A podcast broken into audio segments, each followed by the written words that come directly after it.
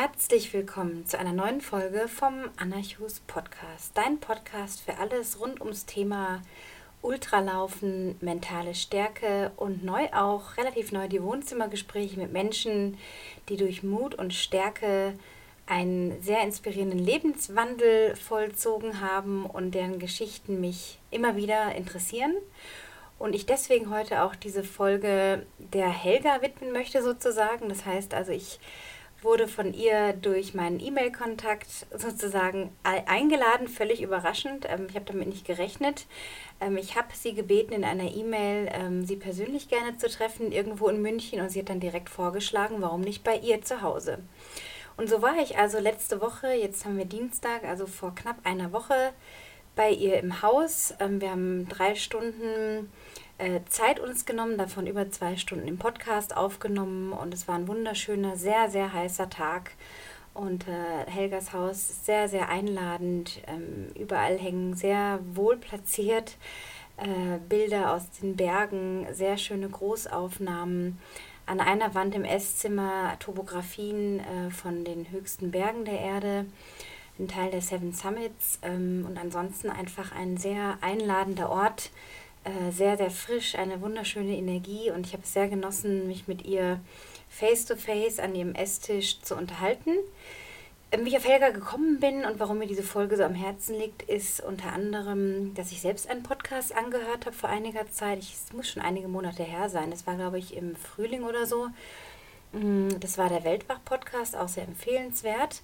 Und da habe ich sie gehört und war sofort angetan von ihrer Geschichte und habe sie dann ein bisschen recherchiert, ihre Webseite ein bisschen durchstöbert, auf Social Media ihre Kanäle gefunden und mich einfach so ein bisschen weiter in, ja, in ihr Tun, in das, was sie erreicht hat, reingelesen, ihr Buch dann auch bestellt und in Vorbereitung auf diesen Podcast auch teilweise gelesen. Und mir ist auch immer wichtig, dass ich mir einen Teil ähm, Neugier und Interesse noch bewahre und eigene Fragen mitbringe, die nicht schon in jedem Interview irgendwo gestellt wurden. Denn Helga, muss man wissen, war schon in diversen Fernsehsendungen, in natürlich sehr, sehr vielen Radiointerviews. Sie hat eben ein Buch geschrieben, das ich auch noch verlinke in den Show Notes über ihre Seven Summits. Also sie hat auf den sieben Kontinenten jeweils die höchsten Gipfel bestiegen. Und dieses Buch handelt von ihren Abenteuern da draußen. Und irgendwie kam dann die Idee, Mensch, warum nicht einfach persönlich die Helga kennenlernen und ja, wie ich gerade schon sagte, face to face in die Augen zu schauen und ähm, ihre Geschichte vor allem äh, zur Besteigung des Mount Everest, den sie als erste deutsche Frau bestiegen hat, ähm, ganz nah zu erfahren und dabei das Leuchten in den Augen auch nach 20 Jahren. Der Aufstieg ist jetzt im Mai 20 Jahre her gewesen und immer noch das Leuchten und das Strahlen und diese Gefühle, ähm, die ihr dabei ge gekommen sind, mitzuerleben nochmal. Und es war einfach wunder, wunderbar und ähm, sehr, sehr spannende Geschichte. Wir hätten noch Stunden weiterreden können und plötzlich waren zwei Stunden um und irgendwann musste auch ein Ende sein, denn Helga musste noch weiter und hatte noch Termine. Und ähm, ja, besonders inspirierend finde ich ihre Geschichte auch, weil sie selbst wie ich auch Mutter ist. Das heißt, sie hat auch durch ihre Gipfelbesteigung immer wieder diesen Konflikt natürlich kennengelernt, wie es ist, Kinder zurückzulassen, um eigene Ziele zu verfolgen natürlich auch das Ego damit mitzunehmen und zu sagen, ich mache das, ich möchte das machen, aber ich komme wieder und bringe einen Rucksack voller Geschichten mit, von denen vielleicht auch meine Kinder profitieren können. Und so ging das Gespräch eben auch um das Thema Muttersein, um das Thema Loslassen, um ihre Anfänge im Bergsteigen, auf welchem interessanten Weg sie als Moderedakteurin äh, angefangen in München erst arbeiten bei der Vogue und dann später nach New York gezogen wie das da die Parallelen plötzlich zu dieser Bergsteigerwelt gegeben hat und was sie letztendlich veranlasst hat. Eine wunderschöne Geschichte aus ihrer Kindheit, als sie sieben Jahre alt war, äh, im Zusammenhang mit ihren Großeltern und wie sich alles so verwebt und dann plötzlich 22 Jahre später ähm, an einem sehr heißen Nachmittag in New York ihr Aha-Erlebnis hat. Und da nimmt sie uns auch nochmal mit. Wunderbar zu diesem Moment, den man so nacherleben kann und so nachfühlen kann, weil er auch dafür steht, wie wichtig es ist, diese Impulse, diese, diese Wahrnehmungen oder manchmal diese angeblichen Zufälle, diese Aneinanderreihungen von Dinge, die wir dann plötzlich sehen, wenn wir mit etwas in einer Spur sind, in einer Wellenlänge, das nochmal so nachzuvollziehen. Also es ist unglaublich faszinierend und wie schnell ihr Weg letztendlich vom anfänglichen Klettern zu diesem höchsten aller Ziele geführt hat und sie innerhalb der wenigsten Jahre, drei Jahre waren es, glaube ich, diese Besteigung gemacht hat und ganz wunderbar von dem Mount Everest Eiscreme erzählt. Ich kann euch nur empfehlen oder dir empfehlen, die ganze Geschichte anzuhören. Das sind so wundervolle Momente, die sie beschreibt, was einem dann noch Kraft gibt in Momenten, wo man eigentlich nur noch alles hinschmeißen möchte, wo man denkt, mein Gott, das bringt ja einfach alles nichts. Was mache ich jetzt? Und es ist aber auch eine Geschichte von Umkehr, von der Demut, dem Respekt, den Widrigkeiten, die ein Berg, egal von welcher Größe, auch mit sich bringen kann. Es ist also auch eine Geschichte von der Mut zur Umkehr, dem Mut, Nein zu sagen. Es ist auch eine Geschichte von einer unerwarteten Karriere, nach der man gar nicht unbedingt aus ist, sondern einfach in dem ist, was einen so erfüllt, was einem so Spaß macht, was einen so begeistert. Und daraus dann plötzlich ganz, ganz viele neue Türen sich öffnen können. Und es ist auch eine, eine wundervolle Geschichte einer sehr starken, sehr zurückhaltenden, auf den ersten Blick sehr eher introvertierten Frau, die dann ihre ganze Stärke am Berg, in den Bergen zeigt, in ihrem Element ist. Es ist eine Geschichte über die Wichtigkeit von Teamwork, wie wichtig es ist, nicht nur alleine immer alles schaffen zu wollen, sondern sich auch in ein Team einordnen zu können. Welche Fähigkeiten braucht es da? Wie kann ich das in meinen Alltag übertragen? Wie kann ich diese Erfahrungen vom Berg, wenn ich wieder zu Hause ankomme, in mein Leben transferieren? Ich möchte jetzt aber nicht so viel vorwegnehmen, denn es soll ja auch noch was zum Zuhören bleiben. Deswegen leite ich jetzt direkt weiter zu dieser Folge. Ähm, es ist vielleicht ein bisschen hohl im Hintergrund, weil wir in einem sehr großen Raum sitzen und ich jetzt nicht die ultimative Tontechnikerin bin. Ich bitte das ein bisschen zu entschuldigen, wenn vielleicht der Ton nicht super ideal ist, aber es geht ja auch letztendlich um den Inhalt und ich wünsche euch und dir ganz, ganz viel Spaß beim Zuhören, sehr viel Inspiration. Teile diese Folge gerne, wenn du magst und sie dir gefallen hat, wenn sie irgendwas für dich ähm, ja, hatte, was dich fasziniert oder inspiriert hat dann nur zu und ich verlinke noch sämtliche Links zu Helga, wie man sie kontaktieren kann, ihre Webseiten und so weiter verlinke ich noch in den Show Notes. Ansonsten fröhliches Reinhören und alles Gute.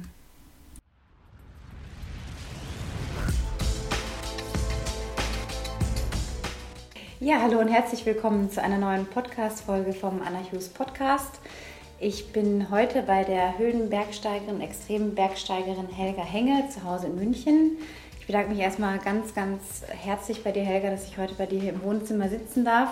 Gerne. Umgeben von deinen wundervollen ähm, Errungenschaften am Berg oder diesen Bildern und Eindrücken mhm. hier. Es ist ein wunderschöner Tag heute.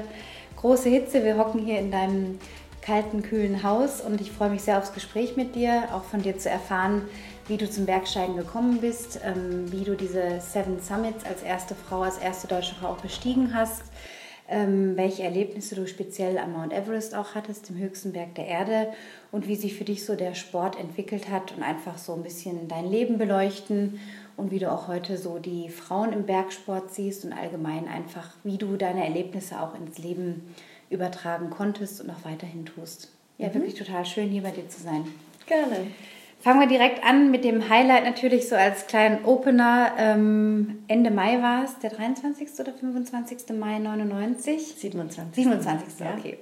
Als du auf dem Mount Everest-Gipfel gestanden bist, mhm. vor 20 Jahren. Mhm.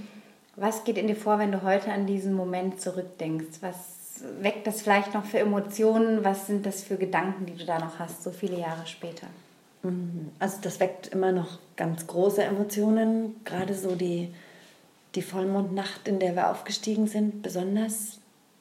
Und dann dieses Zugehen auf den Gipfel, ich glaube, das werde ich nie vergessen, diese letzten Schritte zu tun und so sich zu drehen und zu drehen und nur noch blauen Himmel zu sehen. Also nach all den Wochen, wo wir immer nur hinaufgeschaut haben, wo so diese Nordwand wie eine Mauer über uns stand und schon auch Tage gab, wo ich mir es nicht zugetraut habe, wo ich nicht gedacht habe, dass ich diesem dass ich dem, was kommt, gewachsen bin. Und ihr seid ja auch alleine auf dem Gipfel gewesen, ne, an diesem Morgen. Es war sonst keiner da. Wir waren in Zweierteams in der mhm. Nacht unterwegs. Also von den elf im Team, die zum Gipfel gehen wollten, Expeditionsleiter, fünf Sherpas und fünf Bergsteiger, waren wir zu sechs noch. Drei Sherpas und drei Bergsteiger. Und unser Expeditionsleiter hatte uns in Zweierteams zusammengetan, sodass jeder mit einem Sherpa geht, der, also wo wir aufeinander aufpassen können. Und ähm, mit dem Sinn, dass jeder von uns Bergsteigern so in seinem eigenen Tempo gehen kann. Wir hatten ganz lange auf das Wetterfenster gewartet. Also es war schon Ende Mai. Wir waren alle schon in Sorge, dass es gar nicht mehr kommt oder dass wir diese kleineren Fenster verpasst hatten, die Gelegenheit verpasst hatten. Und dann kam plötzlich dieses ganz, ganz stabiles Hoch und wir sind aufgebrochen und waren dann auch das war schon für die Nordseite der stärkste Gipfeltag. Also von all den Bergsteigern, die aufgestiegen sind, ich glaube insgesamt waren es 32 in dem Jahr, waren 20 an unserem Gipfeltag am Gipfel. Das ist ja in der Redaktion dann sehr, sehr viel. Das Wahnsinn. waren eigentlich viele, aber dadurch, dass wir, dass wir so einen ganzen Tag hatten, war es sehr gut aufgeteilt. Es waren zehn Tibeter und Chinesen vor uns gewesen. Es war so das tibetisch-chinesische 8000 Meter Team. Die hatten mit Russell aber abgesprochen, dass sie früher losgehen und dass sie, dass sie versuchen, zum Sonnenaufgang am Gipfel zu sein. Und das waren sie auch. Und ähm, wir waren ein bisschen später dran. Wir waren um, um halb acht am Gipfel, um sieben, halb acht am Gipfel. Und waren, ich war mit Lupsang fast eine Stunde allein am Gipfel. Eine Stunde habt ihr euch aufgehalten? Ja, wir waren so früh und es war perfektes Wetter. Es war völlig windstill. Es war warm. Und ähm, warm für Everest-Verhältnisse, minus 30 genau. Grad. es war so warm. Ja, es hat, also es fühlt sich, ja, sobald, wenn kein Winter ist und die Nacht war sehr kalt gewesen und ähm, wenn die Sonne dann kommt, dann wärmt sie die Luft wirklich auf. Also man spürt die Wärme auf der Haut und ähm, ja, wir hatten, wir hatten Zeit und es war auch nicht irgendwie bedrohlich, dass man schon gesehen hat, die Wolken kommen und es wird sich irgendwie verändern sondern es sah, sah auch wirklich so aus, als wenn es bleiben würde und wir genügend Zeit auch für den Abstieg hätten. Und so war es auch. Wie muss man sich denn den Aufstieg vorstellen von dem letzten Camp, in dem man sich auffällt, dann das Wetterfenster abwartet? Wie lang ist man unterwegs oder jetzt in eurem Fall, mhm. bis ihr auf dem Gipfel dann wart? Mhm. Also der, der Aufstieg zum Gipfel startet im Basislager. Im Basislager kommt das Wetterfenster und man sieht, es kommt, also so ist so ein stabiles Hoch, was durch den herannahenden Monsun schiebt sich der Jetstrom in höhere Lüfte und, und weiter Richtung Norden und verlässt den Gipfel des Mount Everest, was er nur wenige Tage im Jahr macht. Mhm. Und das kann man so durch, ja, heute noch besser als damals, aber durch diese Meteostationen vorausberechnen. Und dann kommt dieses stabile Hoch, was hoffentlich wie die Vorsage, Vorhersage besagt, auch, auch so groß und stark ist. Und dann bricht man auf. Das heißt, ähm, vielleicht ist der erste Tag noch nicht ganz so, ganz so gut, ist noch windig, aber der zweite, dritte, vierte, fünfte Tag, wo man dann zum Gipfel geht, also man steigt von Camp zu Camp auf, Camp 1, Camp 2, Camp 3, Camp 4. Dann haben wir übernachtet auf, oder eine halbe Nacht geschlafen auf 8300 Metern. Das ist auf der Nordseite sehr hoch, das letzte Camp. Und sind dann um Mitternacht, ähm, um Mitternacht aufgewacht, um 1 Uhr nachts losgegangen und sind in, ja, wir hatten, wir hatten fast vollen Mond, deswegen war es recht hell, mhm. sind durch steile Felsenbänder erstmal aufgestiegen bis zum Grat. Da steigt man auf den Nordostgrat hoch. Und ich glaube, so um 4 Uhr morgens hatten wir den Grat erreicht und konnten so zum ersten Mal auf die andere Seite runterschauen. Also von, von Tibet in die Täler von Nepal. Mhm. Und auf der Nordseite ist wirklich der Berg wie ein, eine riesige, eisige Mauer, die so über einem steht, die zwei Monate lang, wo man, wo man sich langsam hinauf, hinaufplagt. Und war so dieser Moment, das erste Mal so über den Himalaya hinauszuschauen auf die andere Seite. Da waren wir schon auf fast 8600 Metern. Also höher als jeder andere Platz auf Erden. Und dann geht man am, eigentlich am Grat entlang. Erste, zweite, dritte Stufe. Zweite Stufe ist so die Krux, auch das Nadelöhr ein bisschen, wo, man, wo wir ein bisschen warten mussten, bis die anderen vor uns raufgeklettert waren. Und dann zieht sich dieser Grat so im Sonnenlicht, dann kommt die Sonne, an der zweiten Stufe kam die Sonne und dann zieht sich so im Sonnenlicht nicht mehr sehr steil, sondern eigentlich sehr, sehr gerade zum Gipfel hin. Und dann steht man oben und ja, dann geht es plötzlich auf der anderen Seite runter. Also es ist ganz irre dort, weil man, man wirklich, also es gibt so ein paar Momente, wo man denkt, ah ja, da ist der Gipfel und dann ist er aber nicht, dann muss man nochmal über die Felsen klettern und dann kommt der wirkliche Grat und dann sind es so drei große Wellen, über die man, also wie so eine Wächte, die sich über die, Nord über die Ostwand lehnt und ähm, ja, man denkt immer, bei der nächste ist es, der nächste ist es und, und dann war, ist aber erst der letzte und plötzlich geht man auf den Gipfel zu und sieht, dass auf der anderen Seite die Fußspuren nach unten führen, ganz runter zum Südsattel auf die Südseite und der Gipfel ist ist so groß wie dieses halbe fragen. Wohnzimmer hier, also wie zwei, drei Tische zusammengeschoben. Mhm. Ist klein, also es ist ein richtiger Gipfel, so das höchste Schneefeld der Welt. Mhm. Und da steht man dann und fällt dann erstmal so die Anstrengung ab? Denk, also ich versuche gerade zu verstehen, was, was ja, geht eigentlich ich, Also es ist eher so eine unendliche Erleichterung. Eine unendliche, mein Gott, ich habe das wirklich geschafft. Wir sind wirklich da. Wir sind, der, der Lupster hat immer gesagt, Summit, Summit, Summit. Ja. Und ich so, ja. ähm, ja, man muss mal aufpassen, ist, der Gipfel ist ja klein und da sind die, hängen die ganzen Gebetsfahnen. Also jeder Bergsteiger, Sherpa, bringt Gebetsfahnen mit zum Dank an die Göttin werden alle oben festgebunden am Gipfel. Und die, da muss man aufpassen, mit den Steigeisen nicht hängen bleibt. Dass man nicht irgendwie, ja, weil es nach beiden Seiten schon sehr steil runter Also keinen Fokus verlieren dann auch ja, in dem Moment, ja, ne? Nee, nicht ähm, so der Lupser. Ich habe Fotos gemacht, der Lupser war Vorsicht, Vorsicht, Helga, nicht zu weit. Nicht, das ist so eine Wächte oben. Also man muss schon aufpassen. Wenn ich so die Bilder vor Augen habe, wo diese vielen Menschen dieses Jahr da aufgestiegen sind und dann 30, 40 Leute gleichzeitig am Gipfel sind, ähm, es wird das eng ist da schon eng, ja. Das ist eng und, und, und ähm, ja, also kann, ich kann es mir gar nicht vorstellen, wie, was für, ein, was für eine, ähm, ja, irgendwie Enttäuschung das am Ende dann ist. Also wenn man so alleine auf den Gipfel zugeht und dann alleine dort oben ist mit der Muttergöttin und so auf den Himalaya hinausschaut, ohne jetzt andere Stimmen zu hören, sondern wirklich ganz in dieser Stille auch ist, das war schon unglaublich schön. Das, muss auch eine besondere ein, Stille sein da oben, ne? Ja, wo man wirklich in ja. dieser Höhe gar nichts mehr, ja, nichts mehr. sogar die Stille nicht mehr hören kann wahrscheinlich. Ja. das war so sehr schön. Und damals war noch nicht so, da gab es Instagram noch nicht und auch noch nicht äh, Facebook, weiß ich gar nicht. Ich glaube, nein, gab es Gab's noch nicht. nicht ne? Da gab es noch gar nichts. Kann man sich heute gar nicht mehr vorstellen. Also das war auch wirklich still. Ich weiß, ich hatte so eine kleine Kamera dabei, eine Yashica, und musste den Film noch wechseln auf dem Gipfel. Das war ein Diafilm. War, Den Handschuh ähm, ausziehen, Handschuh ausziehen Film wechseln, schnell wieder rein. Mit diesem braunen Band. oh Gott, ja. Damals, ja. ja. Aber ja, ja war, war sehr, sehr schön. Also das ist ein Moment, den ich mein ganzes Leben lang nicht vergessen werde. Der, der mir auch sehr hilft in, in schwierigen Zeiten. Und das ist nicht so, dass wenn man den Everest geschafft hat, dass die schwierigen Zeiten dann vorbei sind. Also man denkt zwar, ähm, ich jetzt leuchte, kann mich nichts mehr umhauen oder? ja, ich leuchte jetzt in der Nacht und mich kann nichts mehr umhauen. Und dann gibt es trotzdem Momente im Leben, wo man denkt, wow.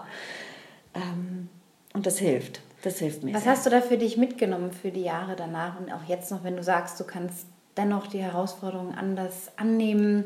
Was ist das in dir, was da passiert ist?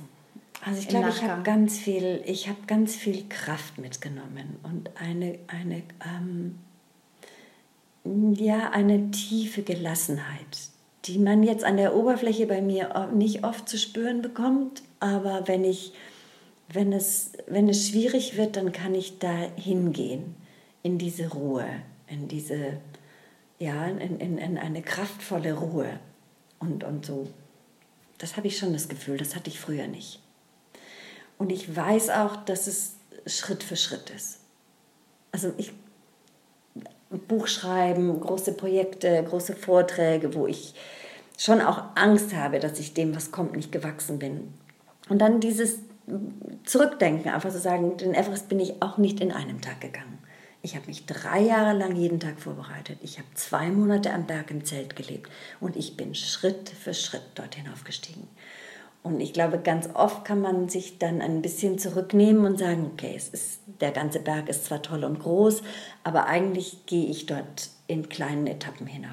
Und wenn man sich diese Etappen vorstellt und, und ähm, die Herausforderung so zum Berg macht und, diesen, und diese einzelnen Etappen vielleicht auch, auch benennen kann und einzeichnen kann und dann auch dieses Gefühl, dass du nicht alleine bist, sondern du bist mit einem Team unterwegs. Du hast Menschen, die an deiner Seite stehen, die dir helfen, auch im richtigen Leben. Die an dich glauben Dann, auch, ne? die an dich glauben, die dich inspirieren und die, die dich auch in den Arm nehmen, wenn es ganz schlimm kommt und dir Mut machen. Dann, ähm, dann glaube ich, sind wir Menschen alle den großen und kleinen Herausforderungen ganz gut gewachsen. Ob sie uns jetzt zugeteilt werden oder ob wir sie uns selbst aussuchen, ich glaube, die Idee ist immer die gleiche. Sich zu besinnen, innezuhalten in dem ersten Schrecken, in der ersten Angst und nicht nur den Berg einzuteilen, sondern auch sich bewusst zu werden, dass man nicht alleine ist und dass man ein Team um sich hat. Und was ist es für dich am Berg, gerade dieses, dass es der Berg ist für dich, wo du diese Erfahrungen so intensiv machen kannst, die du dann ins Leben mitnehmen kannst? Wie kann man das Menschen vielleicht verständlich machen, die jetzt sagen, ja, okay, was soll ich jetzt am Berg oder was wartet da auf mich für eine Erfahrung? Also warum sind es gerade die Berge für dich oder jetzt gerade diese großen Summits, die du auch bestiegen hast auf der ganzen Welt? Ähm, also ich glaube, dass, dass mich die Berge grundsätzlich faszinieren. Das wusste ich lange nicht. Ich habe zwar meine Großeltern haben uns zwar auf die Berge mitgenommen, virtuell, also mit den mit so klassischen Dia-Shows an der Wand. Die waren im Himalaya viel waren. unterwegs, ne? Hast die waren viel im Himalaya unterwegs und auch in den Anden und waren total bergbegeistert. Meine Eltern aber nicht. Überhaupt gar nicht. Wir waren nur zum Skifahren in den Bergen. Okay. Meine Mutter hatte einen schrecklichen, ähm, nicht Unfall, aber ein schreckliches Erlebnis in den Bergen, wo ihr Vater vor ihr in die Gletscherspalte abgestürzt ist. Mit Rucksack, Seil Steigeisen, Pickel und allem drum und dran und sie mit ihrer Freundin stand und nicht wusste, was sie tun sollte. Der Großvater, also ihr Vater war verschwunden, hat aus der Tiefe hochge, hochgejammert und sie hat sich nicht getraut, auch nur einen Schritt weiter zu gehen, weil sie unangeseilt über ein Gletscherfeld gegangen sind. Riesenfehler. Und mussten so lange warten, bis von irgendwann dann, sie hat das Gefühl, Stunden später, ein Bergführer kam und, wurde er gerettet, ne? und er gerettet wurde und, und, sie, und das war das letzte Mal, dass sie am Berg war. Und ähm, dadurch bin ich eigentlich berglos aufgewachsen, bis auf meine Großeltern, die uns die Bilder gezeigt haben vom Himalaya. Und hast du da schon und gemerkt, ah, da wartet irgendwas? Ich anderes. weiß noch, Hat, damals, war das schon so die, der ja, Samen vielleicht, der gesät wurde? Also damals weiß ich noch, wir waren, die haben in Schwabing gewohnt, in so einer, so einer richtigen Altbauwohnung und wir saßen auf so auf so kleinen Kissen, auf so, so nepalesischen Kissen, die meine Großmutter hatte, alles mitgebracht, immer aus dem Himalaya. All die Glöckchen und goldenen Klangschalen und die Fähnchen, überall. Das ganze Apartment war dekoriert. Und wir saßen auf diesen Kisten und meine Großmutter hat die große Klangschale gerührt und die Göttin gerufen und hat uns erzählt, da war ich sieben Jahre alt, und hat uns erzählt zu den Bildern, die mein Großvater gezeigt hat. Also von, von Everest, wie sie unten im Basislager oder am, am Fuß des Berges standen und so hinaufgeschaut haben. Und der Everest hatte so eine weiße Fahne, die geweht hat von seinem Gipfel, was er meistens hat, weil er den Jetstrom berührt. Und meine Großmutter hat damals erzählt, dass, wenn, dass die Göttin dort oben wohnt und dass wenn sie glücklich ist, dann tanzt sie und wirbelt den ganzen Schnee auf und deswegen hat der Everest diese Fahne. Und ich weiß noch, als ich damals nach Hause gefahren bin, ich hinten im Auto saß und gedacht habe, wenn ich mal groß bin, dann wandere ich in den Himalaya aus. Boah, das ist eine starke Formel, eine starke Formel, ein starkes Ziel schon ja, damals. Ja, ja. Aber, also gut, das habe ich natürlich dann vergessen und auch nie mehr drüber nachgedacht. Ähm, bis wir, bis ich ähm, in New York an der Kletterwand angefangen habe zu klettern. Und ich glaube, dass diese Idee wahrscheinlich über viele Jahre in mir geschlummert hat und so in New York, ich war 29, hatte große Karriere gemacht und viel erreicht und mir meinen großen Traum erfüllt, in New York zu leben. Da warst du als Modejournalistin in München erstmal angefangen bei der Vogue, ne? Genau. Und bist dann nach New York gegangen, nach hast New York, studiert. Hab studiert und dann war mein Studium plötzlich zu Ende und meine Karriere war gut, aber jetzt auch nicht, nicht so ausbaufähig. Jedenfalls hatte ich das Gefühl, dass es irgendwie nicht richtig weitergeht und war unentschlossen, was jetzt kommt und was ich tun soll und habe dann mit dem Klettern angefangen. Und da gab es diesen heißen Sommertag, so wie heute. Du bist genau. aus deiner Dachgeschosswohnung geflüchtet, bist zu Barnes Nobel gegangen und hast dir einen Stapel Bücher in einem der beliebten mhm. Ledersessel ergattert, genau, einen Platz gesichert. Genau. Und bist da völlig versunken und warst ja. angetan von diesen Bildern aus ja. der Antarktis, ja. von diesen Seven Summits, hattest du dann auch gelesen. genau, da habe ich und zum ersten Mal von den Seven Summits gehört. Und das war dann auch so eine Initialzündung für dich zu sagen, jetzt Ja, also ich habe dieses gereift? kleine Buch, also es war so ein kleines, waren die großen Bilderbücher, die waren natürlich toll mit den, mit, das, ja, das sah schon aus wie, meine, wie Bilder, die meine Großeltern auch gezeigt hatten. Aber ich habe dann so ein kleines Buch aus dem Stapel gezogen und das hieß Seven Summits. Und ich dachte mir, Seven Summits, ich, da, ich kannte die Idee gar nicht, Seven Summits. Und es war von Dick Bass, einem Amerikaner.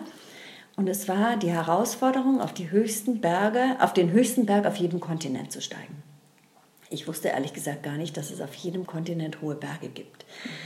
Und ich wusste gar nicht, dass es sieben Kontinente gibt. Ich dachte immer, es gibt eigentlich nur fünf, die fünf Ja, Ringe genau, ja. olympischen Ringe und dann... Wo kommen jetzt sieben ja, her? Siebte her, gut, klar. Nord- und Südamerika und dann die Antarktis, die ja auch ein, ein riesiger Kontinent ist. Die kannte ich nur als diesen kleinen weißen Streifen unten.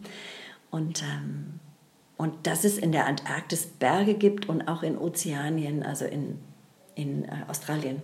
Würde man erstmal gar nicht vermuten, Würde ne? man gar nicht denken und auch hohe Berge. Das ist aber so. Und auch der schwierigste von den Seven Summits ist in Ozeanien, ist die Carstens-Pyramide, also technisch das schwierigste, ist fast 5000 Meter hoch. Und auch der Berg in der Antarktis ist fast 5000 Meter hoch. Und ich habe dieses Buch verschlungen. Also ich, ich habe fast das halbe Buch, glaube glaub ich, gelesen in diesem Ledersessel.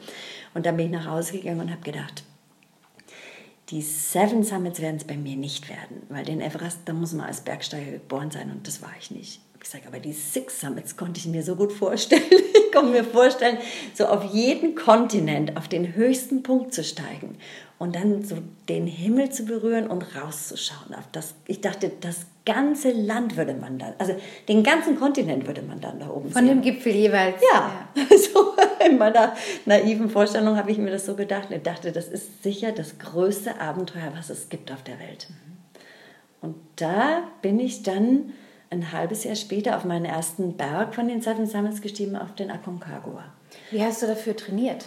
Du hast dann Äh, quasi den in Buchladen meinem verlassen, Fitnessstudio, hast ein genau. Fitnessstudio aufgesucht. Fitnessstudio aufgesucht. Ähm, ich hatte ja mit dem Klettern schon angefangen und bin ja jeden zweiten Abend an der Kletterwand gewesen und bin dann auch, also ich habe dann eine Expedition gefunden für den Aconcagua. Der ist fast 7000 Meter hoch, das sollte mein erster Berg werden.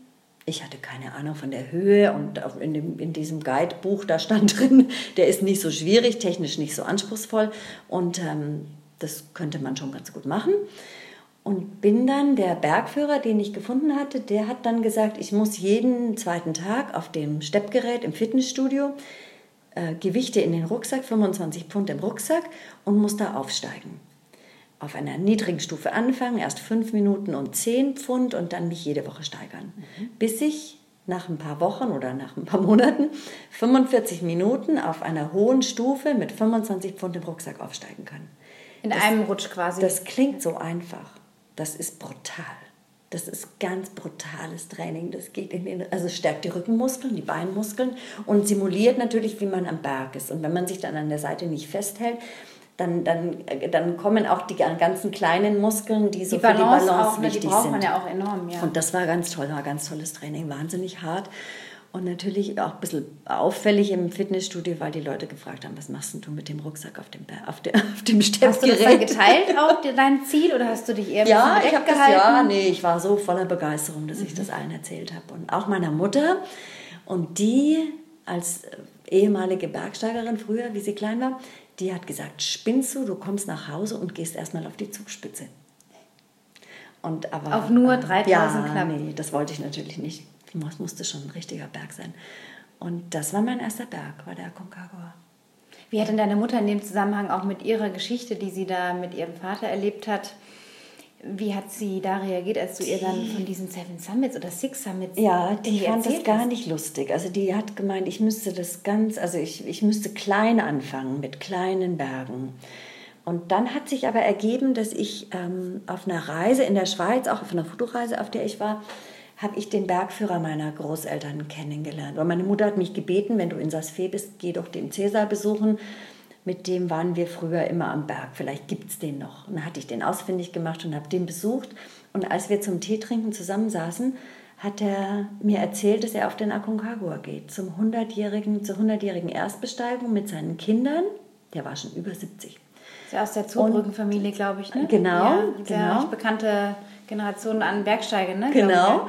Und der sollte zufällig am gleichen Tag wie ich im Basislager eintreffen. Ja. Und das war ein so irrer Zufall, dass meine Mutter dann auch ganz, ähm, ja, die war ganz beruhigt, weil sie dachte, der Cäsar, der, der wird sich schon, schon kümmern. der hilft der mir schon. Der, der hatte ihren Vater aus der Gletscherspalte gerettet. Ah, hatte er quasi was gut genau, noch. Ja. Ja. Und dann, und dann, so war es auch am Berg. Ich, ich habe mir keine so großen Gedanken gemacht. Das war über Weihnachten, also ich musste nicht so viel Pause von der Arbeit nehmen. Das es war ist in New York immer schwer, aus der Arbeit auszusteigen und wiederzukommen. Also gerade als, als Freiberufler.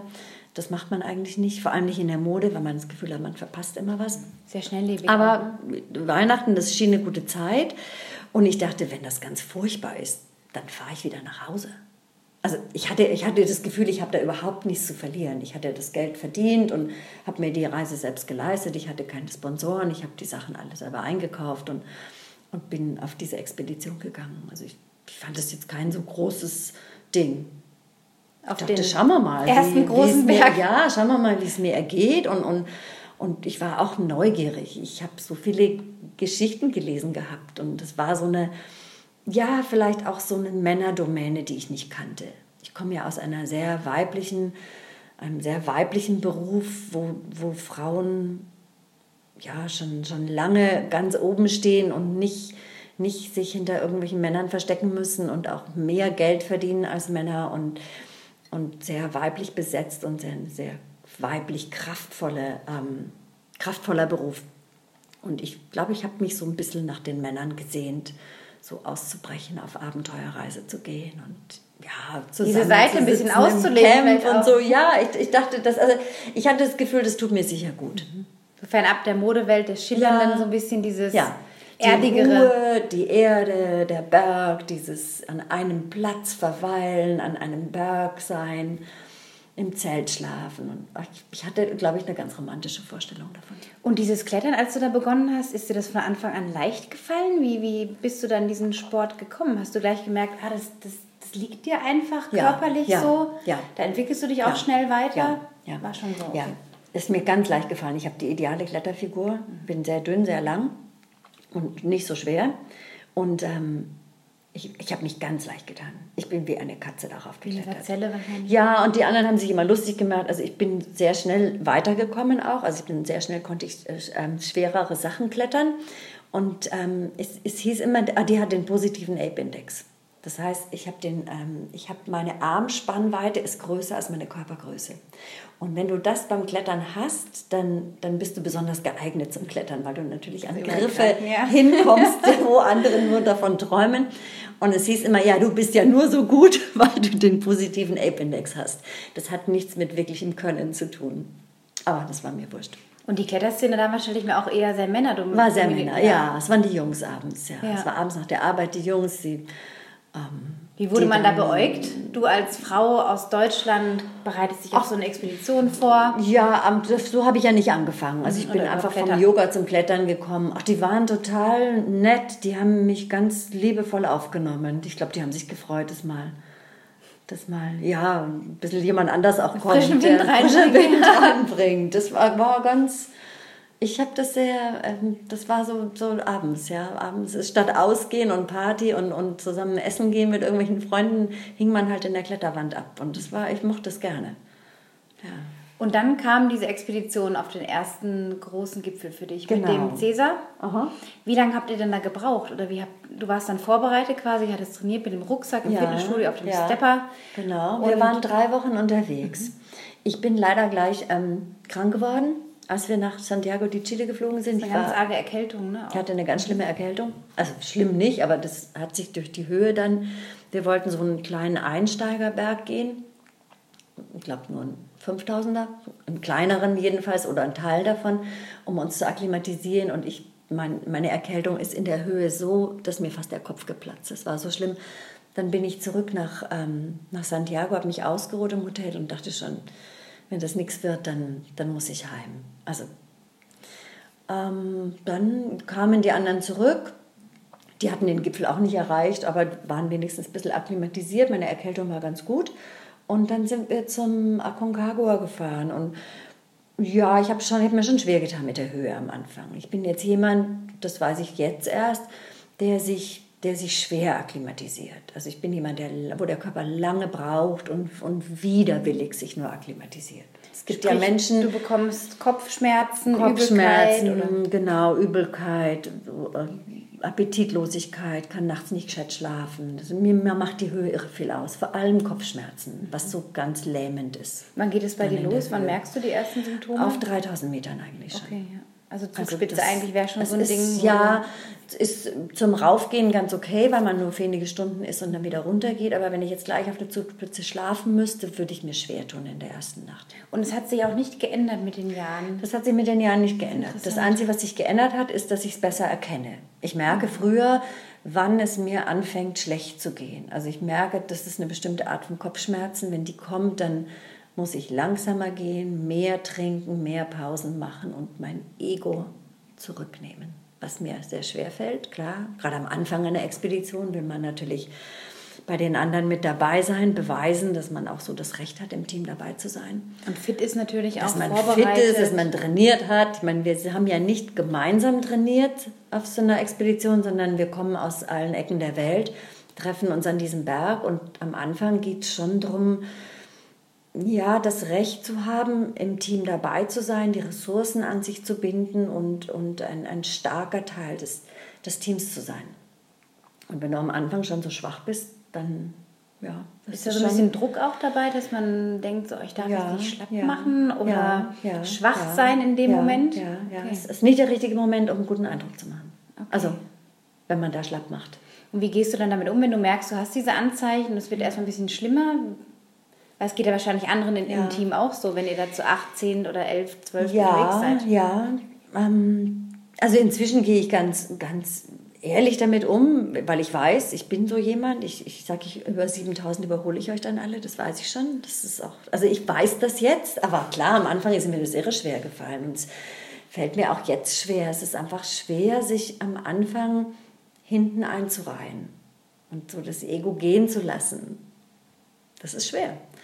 Ähm, ist aber wichtig, weil ich das sonst nicht, nicht ähm, sonst mich nicht erhole, mein Körper das sonst nicht mitmacht auf die Dauer. Aber eigentlich spielt dein Körper dir in dem Moment auch zu, wenn er eben dich erstmal zurückhält durch die Symptome ja. und du dann am Ende weißt, du spielst deine Stärke auf den letzten 10, 15 Prozent ja, aus, oder? Ja, ja, ja. Wenn du sagst, du wirst ja, weiß, wissen tue ich es eigentlich schon. Ich hoffe natürlich, dass es diesmal auch so passiert. Mhm. Sicher ist man sicher nie. Und man denkt, vielleicht, vielleicht ist es jetzt vorbei, vielleicht kann ich jetzt gar nicht mehr auf dem... Also die Unsicherheit ist schon immer da. Ich glaube, dem Team grundsätzlich tut es gut, wenn einer dabei ist am Anfang, der Schwäche zeigt, weil sich andere dann trauen, auch Schwäche zu zeigen. Und das, glaube ich, Allerwichtigste in einem Team bei so einer großen Herausforderung am Berg ist, dass eine Offenheit im Team entsteht. Also, dass die Menschen ehrlich sind. Also, die entsteht erst eigentlich, je die näher entsteht. man sich ja, zusammenrückt. Ja, die ist am Anfang gar nicht da. Am Anfang gibt es überhaupt keine Offenheit. Die Menschen geben nur an, erzählen nur die besten Geschichten, wo sie waren und was wie sie, sie trainiert haben. Was sie, wie sie trainiert haben und was sie alles Tolles gemacht haben, mit Steine im Rucksack und weiß der Kuck was. Also ähm, wenn man das so als Außenstehender beobachtet am Anfang, ist es ganz, ganz erstaunlich. Ich glaube, das ist nicht nur am Berg so, das ist überall so. Egal, wo man hinkommt, die Leute sind erstmal wollen, will jeder einen guten Eindruck machen. Und es dauert eine Weile, bis die Leute, bis die Menschen ehrlich sind, bis sie sagen, Mensch, mir geht es heute überhaupt nicht gut und ähm, ähm, ich hilf mir jemand mit meinem Rucksack oder vielleicht bleibe ich heute zurück und helfe in der Küche und, und, und kümmere mich um, um die Zelte und, und ihr geht allein voraus. Also man hat ja auch Aufgaben. Ne, man hat Team. Aufgaben im Team und, und je stärker man ist, desto mehr Recht hat man auch Ressourcen an sich zu binden. Es geht immer darum, wer kommt ins Summit-Team. Also das wird nicht so offen ausgesprochen, aber das ist, schwebt, diese Wolke schwebt immer über einem. Wer kommt ins erste Summit-Team? Ja, wie ist das eigentlich? Weil ich kenne das jetzt gar nicht, ähm, diese, diese Teamunterscheidung. Also als Außenstehender kann es uns da mal mitnehmen. Mhm. Ähm, wie entscheidet sich das auf so einer Expedition, gerade am ersten Berg, zum Beispiel Aconcagua, wo du warst? Also wie, du, du hast dann deine Struggles mit der Höhe, mhm. dann bist du ein mhm. bisschen schwach in Anführungsstrichen, mhm. erholst dich mhm. wieder kommst in deine Kraft rein, du gehst mhm. weiter mit dem mhm. Team und mhm. dann kommt der Punkt, okay, was ist jetzt mit dem Summit? Also wer ist in diesem mhm. Summit-Team? Wie entscheidet sich das? Ist das relativ kurzfristig oder zeichnet sich das schon relativ. Das, also das kommt ganz darauf an, wie man auf den Berg geht. Es gibt ja Teams, die gehen sehr, ähm, sehr hierarchisch geprägt oder also die, es gibt Teams, die haben einen sehr starken Bergführer und der bestimmt. Der hat der hat deine, der hat, da musst du dich bewerben vorher. Also es geht jetzt vor allem um die größeren Berge. Da musst du dich vorher bewerben und einen Kletterlebenslauf schicken und der sagt dann, du da, er nimmt dich mit oder nicht. Oder er sagt, du gehst noch mehr trainieren, du brauchst noch mehr Eiskletterkünste für diese Route, für diesen Berg. Das ist auch wichtig, dass du klar ganz von Anfang an so ein Feedback bekommst, damit du weißt, macht es überhaupt Sinn, sich für diesen Berg einzuschreiben oder damit zu gehen. Und wenn er dich im Team aufgenommen hat, das heißt, bedeutet schon auch, dass er dir es zutraut und dass er dich mitnehmen möchte, im Team dabei haben möchte. Und dann geht es am Berg darum, diesen Eindruck, den du, den du dem Bergführer äh, gegeben hast, auch zu bestätigen. Also der beobachtet dich natürlich sehr genau die ganze Zeit und schaut, wie, wie passt die ins Team rein, kann ich der das zutrauen, nehme ich die zum Gipfel mit. Das wird nicht immer so ausgesprochen, aber im Endeffekt geht es darum. Der muss natürlich schauen, dass er die Schwachen fördert oder, oder, oder gleich aussortiert und nach Hause schickt, damit keine Gefahr. Man, das Ziel ist ja nie der Gipfel, das Ziel ist, dass alle gesund nach Hause fahren. Das ist interessant, ja, weil von außen denkt man, es geht wirklich um den Gipfel. Ja. Ich bin nicht hier, um also, da nicht anzukommen, sondern. Ja, natürlich. Gipfel, das, ja. Ist auch, das ist auch, was uns nach vorne treibt. Also, was uns über uns selbst hinauswachsen lässt, ist natürlich nicht gesund nach Hause zu fahren, weil das könnten wir auch gleich machen, sondern dem Gipfel entgegenzustreben. Aber das große Ziel, wenn, man, wenn wir alle ganz ehrlich sind, ist natürlich, dass wir alle gesund und ohne Erfrierungen nach Hause fahren. Alle. Das heißt auch unser Basecamp-Team, die Sherpas, die Porter, alle, die zu diesem ganzen großen Team dazugehören. Das heißt, von Anfang an ist es wichtig, dass man auch als nur Teammitglied darauf achtet, dass es allen anderen auch gut geht.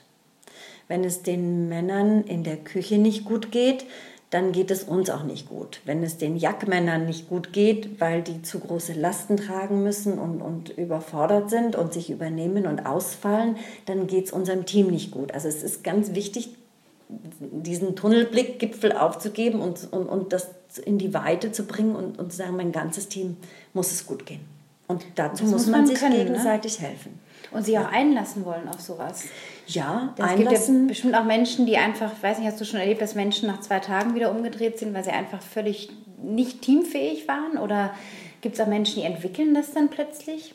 Ja, also das ist ganz unterschiedlich am Anfang. Am Anfang tun alle so, als wenn sie super gut vor. Klar, jeder macht einen guten Eindruck. Am Anfang tun alle so, als wenn es ganz alles super wäre. Es macht Spaß, es ist lustig, wir sind alle super gut drauf. Und am Anfang ist, ist auch die Vorfreude. Ist, wir haben uns lange vorbereitet, wir wollen uns alle kennenlernen und, und wir, wir sind sehr positive Stimmung am Anfang meistens.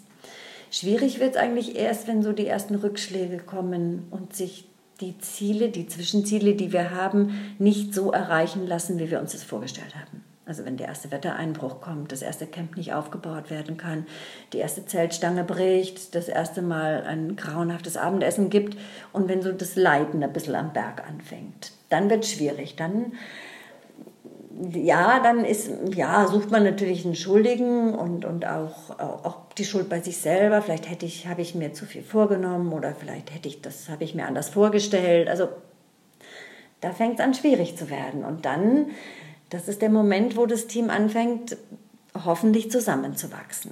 Wo einer sich herausstellt und sagt, okay, ich, ich kümmere mich mehr in der Küche, ich helfe da ein bisschen mehr mit, das kann ich eigentlich ganz gut. Und der andere sagt, Mensch, ich, ich könnte doch bei den Jagdmännern, ich kann einen schwereren Rucksack tragen, es macht mir gar nichts aus, dann können wir denen die Lasten abnehmen. Und wo so die einzelnen Stärken sich rauskristallisieren, auch die Schwächen, und wo man im Team dann zusammenarbeiten lernt. Das ist, glaube ich, ganz, ganz wichtig. Und so, wenn das Team offen und ehrlich miteinander umgeht, dann, dann verteilt man die, die Aufgaben ein bisschen und, und das Team wächst kraftvoll zusammen. Wie wirst du als Frau wahrgenommen oder da aus deiner Erfahrung, wie wurdest du wahrgenommen bisher? Wo also, wahrscheinlich der Frauenanteil sehr gering ist oder teilweise ja. nur die einzigste Frau vielleicht du auch also, warst? Ich werde meistens nicht dazu eingeteilt, den größten Rucksack zu tragen. Das ergibt sich aus meiner Viel. Es gibt auch Frauen, die groß und kräftig sind, aber da gehöre ich jetzt leider nicht dazu. Ich bin eher schmal und mein Rücken ist eher schmal. Also ich bin jetzt nicht jemand, der den größten Rucksack tragen kann. Ich kann in der Küche gut aushelfen, das mache ich auch gerne, da bin ich auch gut drin.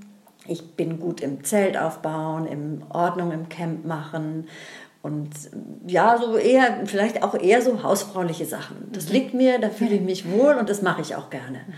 Und das glaube ich, ist für die Männer, kommt das auch auf ganz natürliche Art und Weise, dass die sich damit dann zufrieden geben und dann auch glücklich sind, den schwereren Rucksack zu tragen. Also es auch gerne tun. So. Und das auch ganz gerne mhm. tun, weil sie sagen, ach gut, dann kann die sich darum kümmern, dass die Zelte richtig aufgebaut sind und, und dass die, die Schlafsäcke gelüftet werden und, und dass, dass in der Küche jemand mithilft und sich ein bisschen kümmert. Also das ergibt sich auf ganz natürliche Weise. Und ich glaube, wenn man so eine Stärke hat, und das ins Team einbringen kann, dann, dann hat man eigentlich schon gewonnen auf einer Expedition. Es geht nie darum, dass jeder den größten, größten Rucksack tragen kann.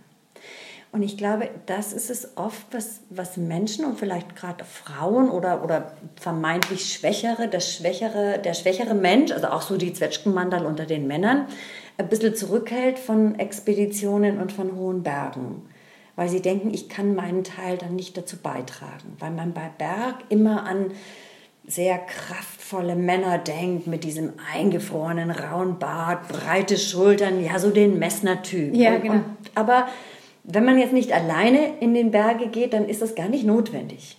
Also es gibt ganz unterschiedliche Aufgaben am Berg, die, die alle sehr, sehr wichtig sind. Und jeder trägt dann dazu bei. Jeder trägt dazu bei, ja. Das Wichtige ist, dass man bereit ist, dazu beizutragen was immer man halt Und hast du bei deinen Besteigungen immer gleich auch rausgespürt, so okay, ich werde ins Summit-Team sowieso kommen? Also, oder hast du auch mal deine Zweifel gehabt, dass du es nicht schaffst? Ganz große Zweifel gehabt auch. Ja. Das ist auch, das ist auch tagesweise, also das ist auch so Tagesform. Man hat einen guten Tag und kann einen guten Eindruck machen. Auch für sich, also es ist nicht nur ins Summit-Team zu kommen, vom Bergführer, sondern auch sich selber in diesem Summit-Team zu sehen. Also es ist am Berg, gerade wenn man auf einen sehr hohen, sehr großen, herausfordernden Berg steigt, vielleicht technisch auch herausfordernd, man kämpft schon mit sich selbst auch. Gehöre ich ins Summit-Team? Habe ich da einen Platz und, und, und passe ich da rein? Traue ich mir zu viel zu? Die größte Not ist, dass man den anderen zur Gefahr wird. Also, dass man sich selbst überschätzt und dann am Gipfeltag ähm, plötzlich spürt, dass man die Kraft überhaupt nicht hat und dass die anderen dann ihr Leben einsetzen müssen, um, um einen zu retten. Das will man das ja ist auch die größte. Not. Also das ist, glaube ich, das Schlimmste, was passieren kann. Mhm. Und, ähm, und so schwankt es. Man hat also immer drei, vier gute Tage und man denkt, ach, ich gehe easy zum Gipfel, ich bin, ich habe bin voller Kraft, ich kann das, bin den technischen, den technischen Anforderungen total gewachsen, ich tue mich leicht im steilen Gelände, ich komme mit den Felsen dort gut zurecht, ich komme mit den steilen Eispassagen gut zurecht und überhaupt kein Problem, auch, auch mit dem Rucksack tragen. Und dann gibt es Tage, wo, es überhaupt nicht funktioniert, wo man richtige Schwächeeinbrüche hat und, und das Gefühl hat, ich, ich glaube, ich muss heimfahren, das wird nichts, ich, ich kann das nicht, das schaffe Wie überwindest du dann solche Momente? Also was tust du dann? Hast du da Techniken oder brauchst du dann eher so ein bisschen deine Ruhe in irgendeiner Zeltecke oder ein Gespräch mit einem Sherpa oder mit einem Bergführer, um also, wieder den Glauben an dich zu finden? Ich gehe meistens in die Küche. Okay.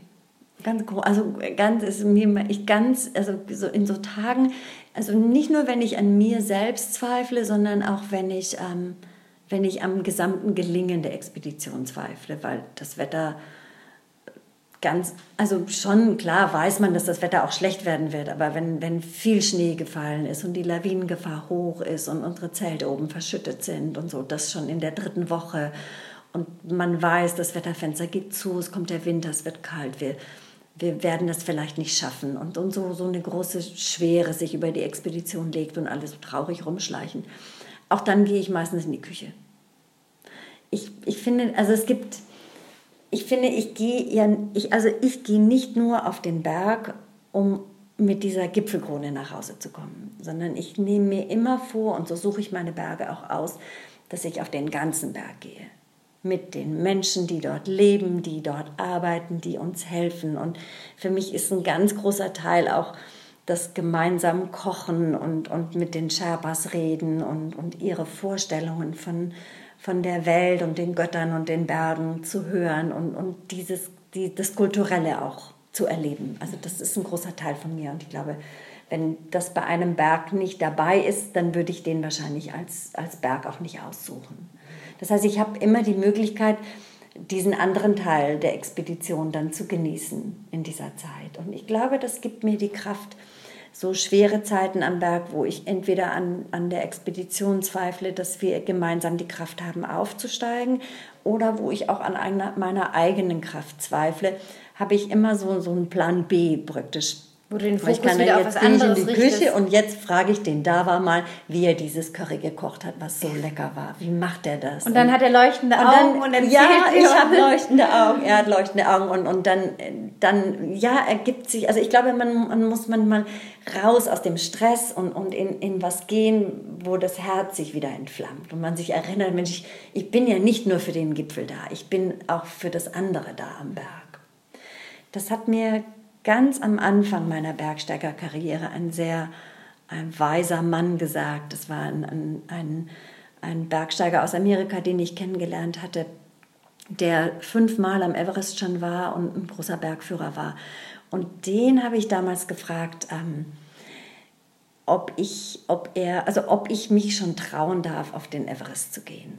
Ob das schon, ob, also dass ja die große Not ist, ist, bin ich schon so weit, darf ich das schon? Also darf ich das mir und meinen Mitbergsteigern schon zumuten? Das, an manchen Bergen kann man das vorher ganz gut wissen, da ist man sich sehr sicher, aber am Everest, der ist jetzt so groß, dass man den eigentlich nicht erfassen kann und diese Herausforderung auch nicht begreifen kann, wirklich. Ja, dass man eben sich nicht sicher ist und man denkt, kann ich das schon, bin ich dem gewachsen, schaffe ich das? Und der hat damals gesagt, ist ja auch viel Geld. Also das hat damals 35.000 Dollar gekostet. Mhm. Ich wollte unbedingt mit dem Russell gehen und seinem Team. Und ähm, auch auf der Nordseite, so hatte ich mir das schon vorgestellt, das ist ein Rieseninvestment, eine Wahnsinnstrainingsphase, bedeutet ganz viel Verzicht auch.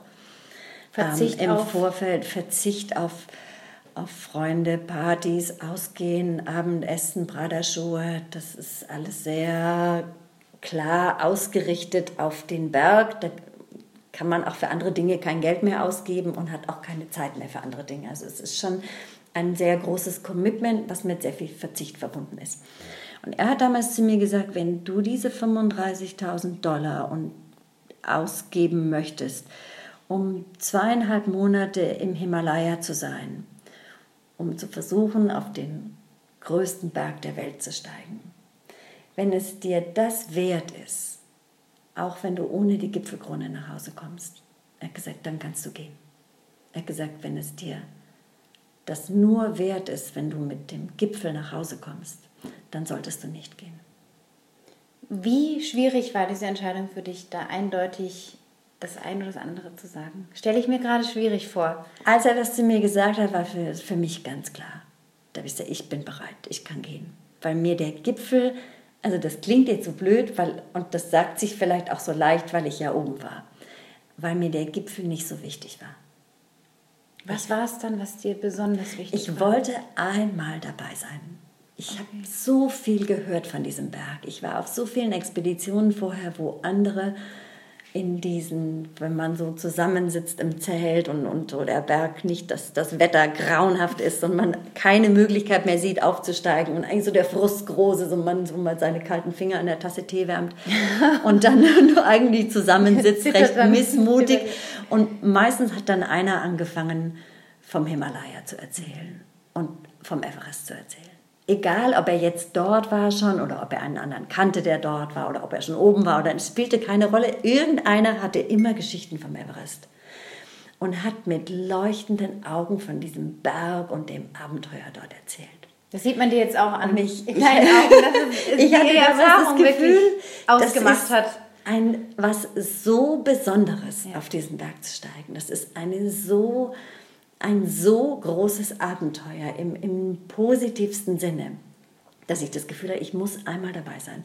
Egal, ob ich das jetzt bis oben schaffe oder nicht, das ist überhaupt nicht wichtig. Also einfach um diese Erfahrung einmal wie zweieinhalb weit Monate mit den Männern auf den Berg zu gehen und diese Zeit einem Berg zu widmen. Und ja, das, und da war, als, als, als der David mir das damals gesagt hatte, habe ich gedacht, okay, dann kann ich gehen. Das ist okay. Würdest du sagen, dass der Everest für die ultimative Hingabe an einen Berg auch steht? Ja. Weil man eben so ja. lange da ist ja. und so viel, nicht nur das Wetter, sondern auch die Verfassung, alles stimmen muss? Ja, das fand Und die ich. Zeit auch verdammt lang ist, das wenn man das jetzt überlegt, diese Wochen. Und ich war mir klar nicht sicher, ob, ob diese Geschichten alle so wahr sind und ob dieses Feuer dann in mir auch brennt am Berg. Und ähm, das, das, das hat es. Also der Entwickelt Herberg, man diese Hingabe dann, wenn man da ist? Oder ja. da, da wächst, ja. wachsen ja wahrscheinlich ja. andere Dinge in einem, von denen man gar nicht wusste, dass sie wirklich da sind, aber man erweckt es dann vielleicht? Oder wie ist das? Also ich, ich bin mit einer riesen Ehrfurcht an diesen Berg gegangen, mit sehr, sehr großem Respekt und, und auch einer gewissen, also so Ehrfurcht und Respekt bringen auch sehr viel Distanz. Also man hat das Gefühl, das ist der Berg und das bin ich, ganz klein und der große Berg. Und Diese da Trennung. ist wenig emotionale Beziehung da. Also da ist wenig Vorstellung da, wie könnten wir zusammenkommen. Und ähm, ich glaube, das ist nicht nur am Berg so, es ist auch bei großen Projekten so. Am Anfang ist viel Ehrfurcht und viel Respekt und man hat nicht so das Gefühl, dass man schon einen Draht zu diesem Ding hat, dass das noch sehr abstrakt vor einem steht.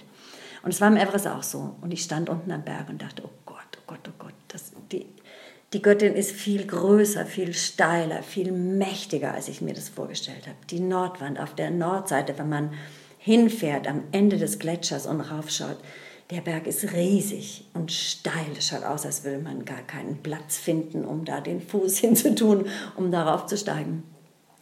Und dann kommt der Berg, der kommt, also ich glaube, diese, wie du gesagt hast, die Hingabe kommt dann so zwei Monate im Zelt am Berg zu leben mit den Menschen, die dort auch geboren sind, die dort leben, die ihr ganzes, ihre, ihre ganze Tradition an den Berg auch mitbringen. Und, ähm, und Schritt für Schritt baut man eine Beziehung auf. Und es gibt gute Tage, schlechte Tage. Everest hat gute Laune, schlechte Laune und, und stürmt und schneit und schüttelt die Schultern und, und, und Lavi, schickt Lawinen hinunter. Und dann hat er so ganz sanfte Tage auch, wo die Sonne scheint und es, es ausschaut wie, wie, ein, wie eine große, ja, wie eine große, nicht Blumenwiese, aber als, als wenn es der schönste Tag auf Erden wäre und alles ganz sanft ist und weich und, und und man das Gefühl hat, es ist ganz leicht da hinaufzusteigen. Hat wahrscheinlich auch einen Einfluss dann auf das eigene Gemüt, wenn man merkt, der Berg ist gerade wütend und stürmt oder schickt Lawinen sehr, runter. Sehr, ja, sehr. Das wirbelt einem wahrscheinlich sehr, auch sehr, sehr durcheinander. Sehr. Wann kam denn bei dir der Punkt, wo du dann diese Hingabe, dieses mehr Zusammenwachsen, diese Ehrfurcht ein bisschen in was anderes gegangen ist und du gemerkt hast, ich werde so ein bisschen eine Einheit mit mhm. ihm mhm. oder ihr? Mhm den Berg? Das kommt Schritt für Schritt. Also es kommt, ich glaube, es, es entsteht so eine Dependency. Also meine, mein, ähm, mein Gemüt oder mein Gemütszustand, meine Emotionen richten sich nach dem Berg aus. Also ich habe das nicht mehr so unter Kontrolle, sondern je, ähm, wenn es dem Berg gut geht, geht es mir auch gut. Wenn der Berg, wenn, wenn ein Schneesturm kommt, dann geht es mir auch. Also man, man nähert sich so einander an. Und äh, es kommt so eine, so eine Symbiose praktisch, so, so, so ein Zusammenspiel. Und ähm, ja, dann, das, wenn man das zulässt und, und, und ähm, dann, dann entsteht, entsteht ein, eine Gemeinsamkeit mit dem Berg, ein, ein, ein, Zusammenarbeiten. Hast du das auf dem Gipfel dann ultimativ auch erfahren, dass diese Symbiose nicht hätte stärker sein können oder dass du ja. ultimativ ja. mit ja. Der Mutter dieses Berges zusammengeschweißt warst? Ja, ja, das spürst du am Gipfel. Wir standen am Gipfel und am Gipfel, das, was ganz irre ist am Gipfel, also es ist der höchste Punkt der Erde und man sieht so die Kurve am Horizont und den ganzen Himalaya. Aber was so ganz besonders ist, dass du auf dem Gipfel sitzt und hinausschaust, wie die Mutter Göttin hinausschaut. Also wie, wie Chomolungma, so nennen die Tibeter ja den Berg, Muttergöttin der Erde. Du schaust praktisch so auf die Welt hinaus, wie sie jeden Tag hinausschaut. Und erst dort oben habe ich verstanden, wieso dieser Berg so verehrt wird. Wieso die Menschen einen solchen, ähm, ja, diesem Berg eine solche, ähm, eine solche, wie nennt man das, eine solche Ehrfurcht, und so einen großen Respekt entgegenbringen. Weil wenn man sieht, wie dieser Berg auf uns kleine Menschen, auf unsere Welt hinausschaut, wie, wie großartig dieser Blick ist von oben und, und wie klein wir alle sind, die dort unten durch die Welt wurschteln und rumsausen und uns und wichtig machen. groß am Berg sein dürfen, ja, ja. und Teil ja. davon sind. Ja. Wahnsinn. Ja, und ich glaube, das macht die Faszination dieses Berges auch aus. Es ist, es ist eigentlich nicht zu begreifen, dass ein, ein riesiger Steinhaufen ja, eine solche Passion in den Menschen hervorruft. Ein bisschen Schnee drauf dass die Menschen Schnee, aus der ganzen Welt dorthin pilgern, klein und groß und dick und dünn. Und, mittlerweile 60.000 Dollar oder mehr ne, ausgeben, ja, ausgeben bereit sind, um einmal dabei zu sein. Ja. Man muss ja auch sagen, von, du hast auch ein Buch geschrieben von 100 Menschen, die den Aufstieg versuchen, müssen 80 wieder umkehren. Das heißt, nur 20 Prozent schaffen in der Regel nur den Aufstieg, wenn überhaupt. Also, also das hat sich sehr, sehr verändert. Das hat sich sehr verändert. Der Anteil ist sehr stark gestiegen inzwischen. Ähm, damals, also an, auf der Nordseite, die war damals als die schwierigere Seite. Ich glaube, es gilt heute noch als die technisch anspruchsvollere Seite äh, und auch weniger beliebte Seite als die Südseite. Die Südseite ist auf jeden Fall die stärkere, erfolgreichere Seite, obwohl sie durch den Kumbo-Eisbruch führt, der sehr gefährlich ist wo man sehr schicksalhaft zu dem Berg ausgeliefert ist. Die Nordseite gilt als, eigentlich als die sichere Route zum Gipfel. Aber damals waren wir 100, etwa 150 Bergsteiger und Sherpas, die eine Permit für den Gipfel hatten. Und dann noch ähm, der Basecamp Management dazu und die, die Jagds und, und, und die Jagdmänner, die noch da am Berg dabei sind. Aber damals sind von den 150 sind 32 zum Gipfel aufgestiegen und drei von denen, die aufgestiegen sind, sind nicht zurückgekommen. Also damals war noch war die, ähm, die Todesrate noch sehr hoch und auch die ähm, Erfolgschance sehr gering. Das heißt, es waren wirklich 20 Prozent und von den 20 Prozent, die den Aufstieg geschafft haben, sind 10 Prozent nicht zurückgekommen. Das ist viel. Ne? Das hat sich inzwischen sehr verändert. Weißt du da Zahlen heutzutage? Ich glaube, diese Saison waren ähm, mehr als 50 Prozent, die es probiert haben am Gipfel. Denn es gibt ja dieses berühmte Bild, worüber wir auch im Vorgespräch mhm. gerade gesprochen mhm. haben, die Ameisenkette, ja. die sich da zum Gipfel reiht. Ähm, wie hast du das betrachtet, dieses Bild, als du das gesehen hast? Also ich weiß, ich habe das Bild auf Instagram, ich folge ja diesem, äh, diesem ähm, Nimsdai, so heißt er auf Instagram, der, ähm, der immer wieder postet und, und dieses große Projekt hat von den 14 äh, 8000er in sieben Monaten, bin total begeistert. Und ähm, der hatte dieses Bild auf seinem Instagram-Account und ich habe gedacht, meist ist ein schönes Bild. Aber klar, ich habe das nur klein auf meinem Screen gesehen, habe gedacht, was für ein grandioser Morgen. Und man hat von dieser, wo er das geschossen hat, auch so schön diese Wellen zum Gipfel gesehen. Also diese, diese Schneewächte, die sich wirklich so hinaufschlängeln.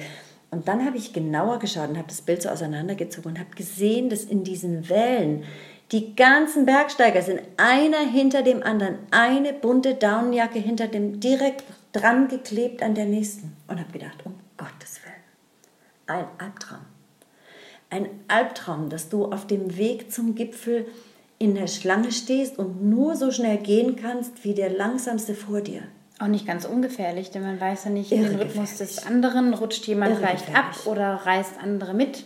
Irre gefährlich. Also gerade in der Höhe, in der extremen Kälte, wenn du nur so, also du bist eigentlich, geht es dir nur gut, wenn du in deinem eigenen Rhythmus gehen kannst, wenn du so schnell gehen kannst, dass du dein Herz nicht überanstrengst und, und auch nicht kalt wirst.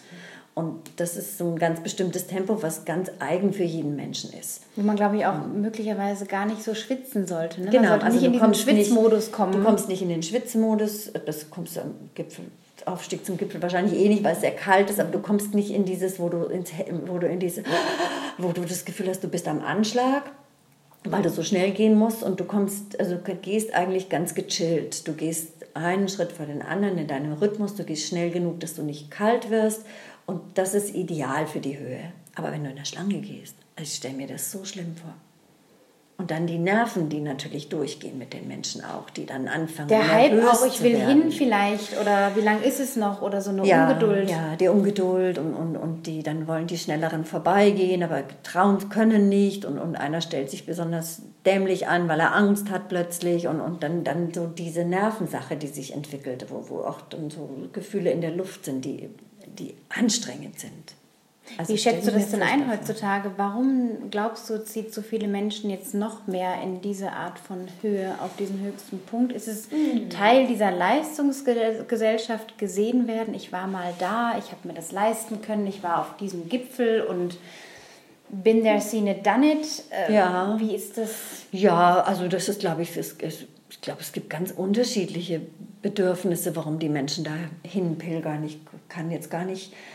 Ähm, ich glaube, das ist jedem ganz eigen. Das ist jeder klar. Viele, die, die diese, diesen Erfolg nach Hause bringen möchten, die, die einmal in ihrem Leben was so Großes gemacht haben möchten. Viele, die sportlich sind, die sagen, ich bin da in drei Wochen hinaufgestiegen. Also es gibt ja ganz viele unterschiedliche Menschen. Der, einer, der, der blind ist und hinaufsteigen möchte und an die Grenze seiner, seiner Herausforderung gehen möchte. Also jeder, ich glaube, jeder Mensch hat eine andere Flamme in seinem Herzen, die ihn da hinaufträgt. Das ist auch, das ist auch völlig berechtigt. Also ich finde, kann jeder Mensch gehen, wie er möchte. Aus dem eigenen Antrieb, den Aus er dem hat eigenen Antrieb, den er hat. Ähm, es ist, glaube ich, wird halt immer, es wird immer möglicher.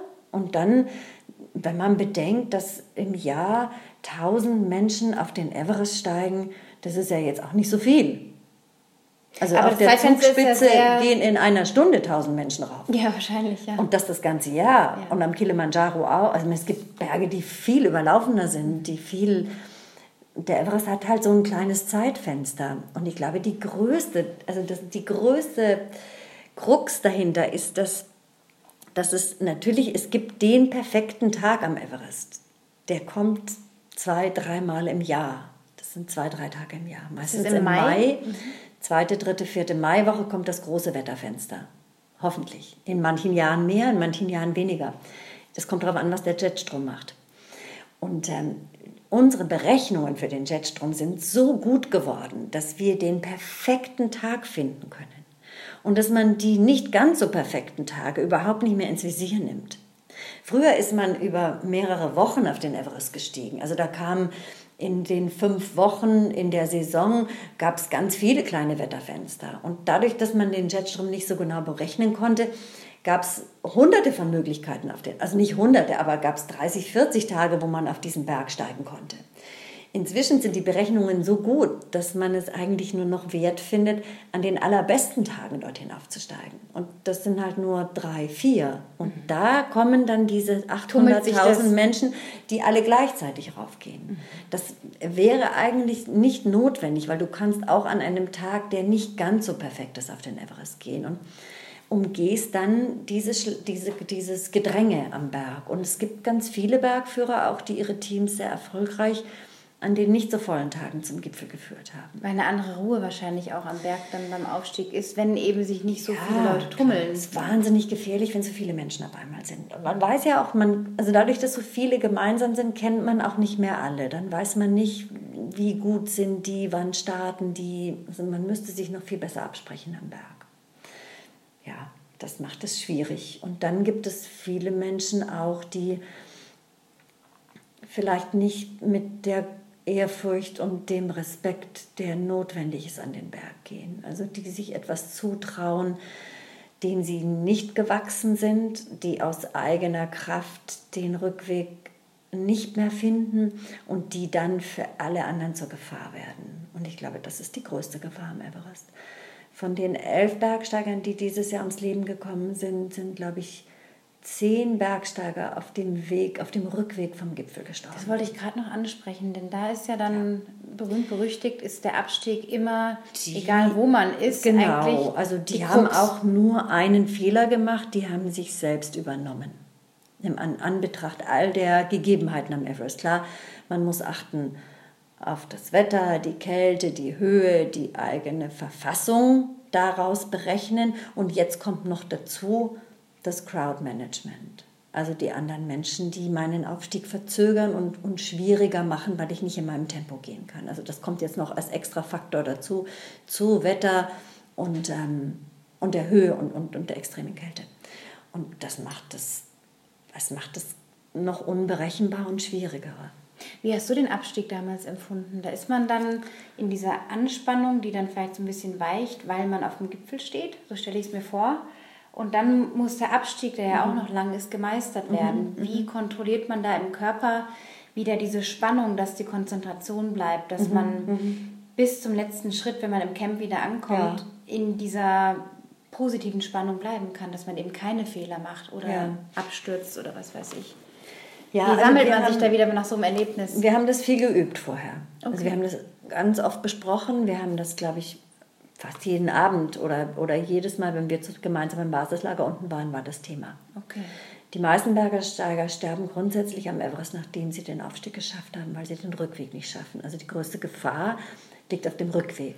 Das und ist ja zwar, wo man denkt, man geht ja dann runter. Ja, auf dem kleinen, auf diesem kleinen Abschnitt nur zwischen Gipfel und ähm, 8.300 Metern auf der Nordseite, dem höchsten Camp. Und das, darum geht es. Darum geht es, in diese Not nicht zu kommen. Das heißt, du darfst dich beim Aufstieg zum Gipfel nicht verausgaben. Der Gipfel ist nur der halbe Weg und du musst am selben Tag zurückkommen, weil nachmittags oft das Wetter kommt und, und Stürme kommen und du schauen musst, dass du vor Sonnenuntergang im Camp zurück bist mhm. und den Abstieg auch findest mit genügend Tageslicht.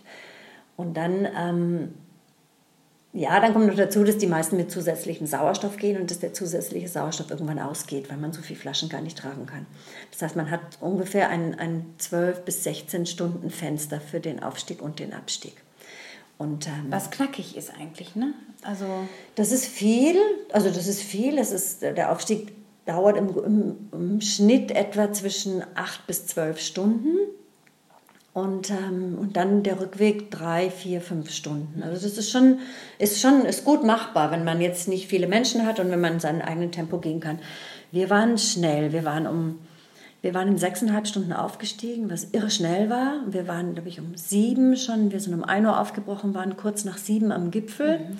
und waren dann eine Stunde am Gipfel und sind dann abgestiegen. Wir waren in drei Stunden zurück im Camp. Also wir waren schnell.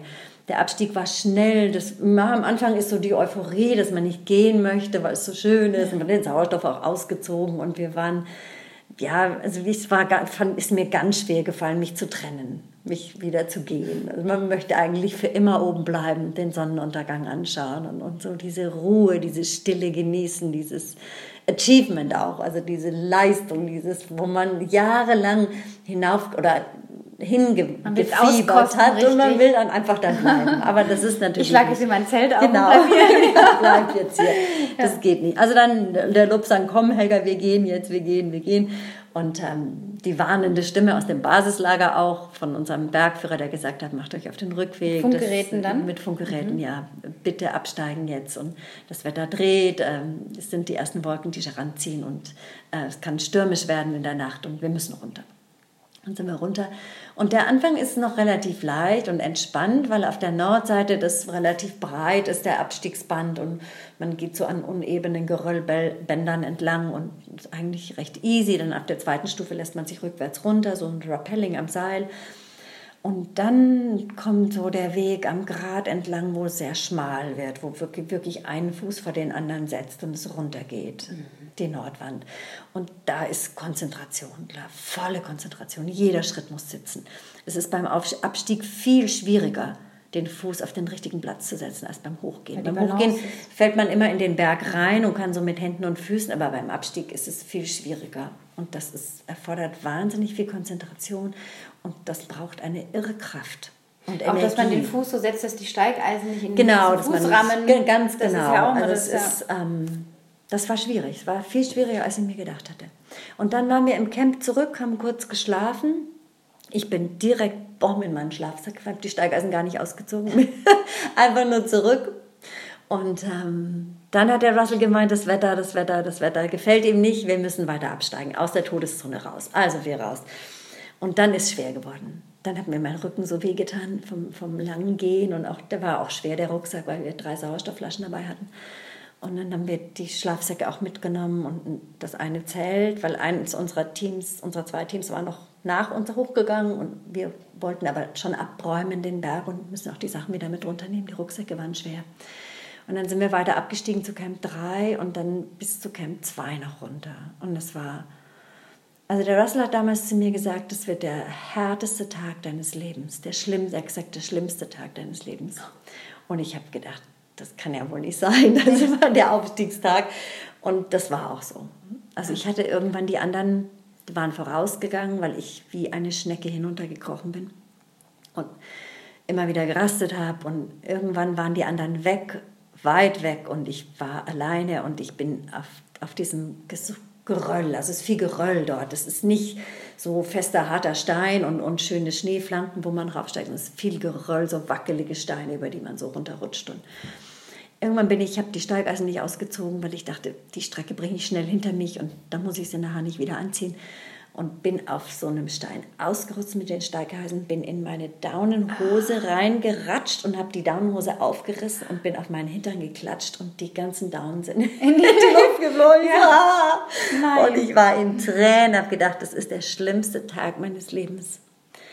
Und ähm, da saß ich so und, und hatte so Durst, auch mein Thermoskanne war längst leer. Und dann habe ich, es hat so angefangen zu schneien, also das Wetter hatte sich wirklich gedreht, es waren Wolken überall, man hat die Sonne nicht mehr gesehen, es hat angefangen ein bisschen zu schneien. Und dann habe ich immer diese, diese Schneeflocken so zusammengetan, habe so kleine Eisbälle draus gemacht, also kleine Schneebälle und habe gedacht, es gibt nur ganz wenige Menschen auf dieser Erde, die Everest Eiscreme essen. No. Und habe diese Bälle gegessen. Und habe gedacht, und, ja, dann, dann, ja, man muss, man muss schauen, dass man wieder hochkommt, dass man ja. emotional wieder irgendwie was findet. Ich glaube, das ist die große Kunst. Das in, kann man ja vorher nicht allem. planen, das ist dann improvisieren. Ja, ja das ist auch. Kann aber keiner sagen, trainier das, ne? Nee, das, das, das, ähm, ja, ich glaube, das lernt man in schwierigen Situationen oder man kann das üben, wenn man in schwierigen Situationen ist das Licht zu sehen, also die gute Seite zu sehen, irgendwas Positives zu finden, an, an dem man sein, seine Seele wieder hochziehen kann, sein Herz wieder begeistern kann. Das ist eine große kreative Leistung. Mhm. Und wenn einem das gelingt, dann glaube ich, kann man in der schlimmsten Katastrophe noch irgendwie versuchen, sich, sich selber am Schopf zu packen und rauszuziehen. Das hat mir auch geholfen und dann bin ich weiter abgestiegen, vorsichtiger, ein bisschen auf allen Vieren rückwärts über das Geröll.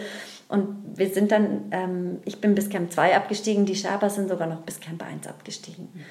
Und, ähm, und dann waren wir raus und der nächste Tag war dann easy.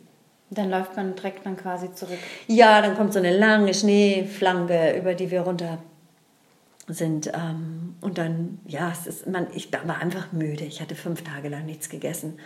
Ich war einfach auch ausgelaugt. Man nimmt ja auch extrem ab in der Höhe. Ne? Der Körper zehrt ganz schön viel von seiner Energie. Ja, oder, ja. ich habe viel abgenommen. Ich habe insgesamt 16 Kilo abgenommen oh, während der Expedition. So schlank, ja. ja. ich musste 10 Kilo vorher zunehmen. Ah. Der Bergführer hat gesagt, er nimmt mich mit, der Russell, aber nur, wenn ich mindestens 10 Kilo zunehme. Mhm. Und das war mir auch gelungen. Also es ist mir gelungen, ich, 10 Kilo zugenommen. Und ähm, über meinem Gewicht, also ich wiege sonst so um die 60, ich habe dann 70, 70 Kilo gewogen, als ich, gekommen, als ich gegangen bin. Und, ähm, oder knapp und bin mit 62 Kilo zurückgekommen, äh, 52 Kilo 52. zurückgekommen. Ich war wahnsinnig dünn, wahnsinnig, war ganz mager. Aber gut, das, das ist einfach die Höhe. Der Höhe. In der Höhe ist schwer zu essen, weil der, weil der Magen ähm, Sauerstoff braucht, um zu verdauen. Und wenn er so wenig hat, dann hat er keine Lust zu essen. Mhm. Man also man muss ja eigentlich essen, aber der, der Körper ja, der nicht kann so viel es nicht. Hunger. ist zu anstrengend mhm. für ihn. Ich habe auf dem Weg zum Gipfel in den fünf Tagen, glaube ich, sieben Kekse gegessen. Aber es, es, ist eh egal. Mhm. Es ist völlig wurscht. Du weißt, du hast die Reserven und kommst Ja, du hast hin. die Reserven, du kommst hin. Wie ist das mit dem Abschied neben am Everest gewesen? Man dreht dann quasi den Rücken ja Richtung ja, Rückweg und man schwer. weiß, man entfernt sich von der Mutter dieser Berge. Das war ganz schwer. Ganz man schwer. weiß, ich drehe dir jetzt den Rücken zu. Ja, ja, ja, war sehr, sehr schwer, war schwer. Also gut, wir haben es versüßt, indem wir eine Riesenparty gemacht haben für alle. Es ist schwer, sich vom Berg zu trennen und, und auch von den Menschen auch. Also klar, wir sind mit den Sherpas noch nach Hause gefahren, nach, nach Kathmandu zurück mit dem Jeep. Das war ganz schön, dass wir noch zusammen waren. Wir haben auch jeden Abend, wo wir in unseren Stationen immer noch gefeiert aber es gehen dann so die getrennten Wege los. Ist dann die Stimmung eher gedrückt? Man redet nicht mehr viel, man weiß, es ist gleich vorbei? Oder sind das Freundschaften, die auch über den Berg hinaus ja, überlebt schon, haben? Einige von schon denen? viele, die ja. überlebt haben, die über den Berg hinausgehen. Und ja, es ist mir schon schwer. Also mir ist schwer gefallen, der Abschied. Ich weiß, als wir oben, man kommt dann, wenn man rausfährt, noch einmal an, auf eine Höhe, wo man, wo man so die Muttergöttin richtig sehen kann, den ganzen Berg sehen kann.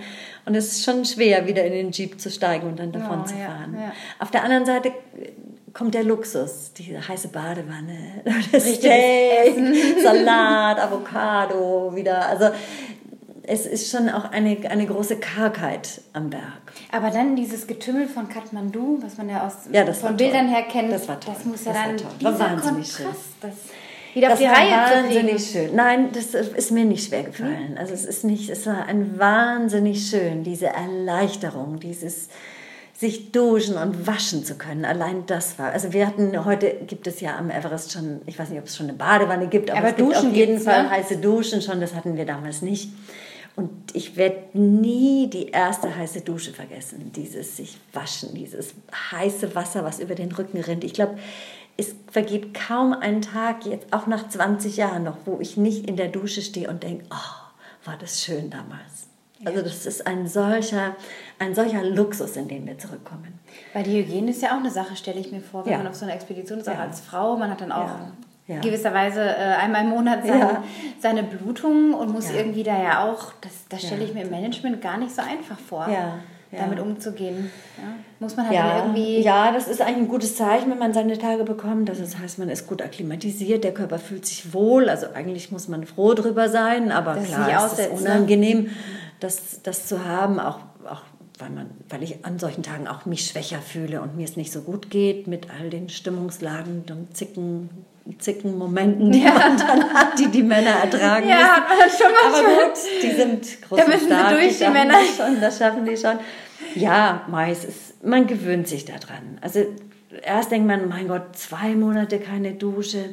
Ich habe mir immer wieder die Haare gewaschen der, der Lacho hat immer wieder, der, unser Küchenchef hat immer wieder heißes, also wenn ich ihm geholfen habe, habe ich mehr heißes Wasser gekriegt dafür und so. Es war immer so, so ein Tausch, Tauschhandel. Shampoo dann, oder? Und, nee, das habe ich gar nicht benutzt. Ich habe mir dann einmal, einmal in der Woche so alle zehn Tage die Haare gewaschen und musste dann den ganzen Tag in der Küche auch sitzen, bis sie wieder trocken sind. Ähm, ja, das war so mein Luxus am Berg.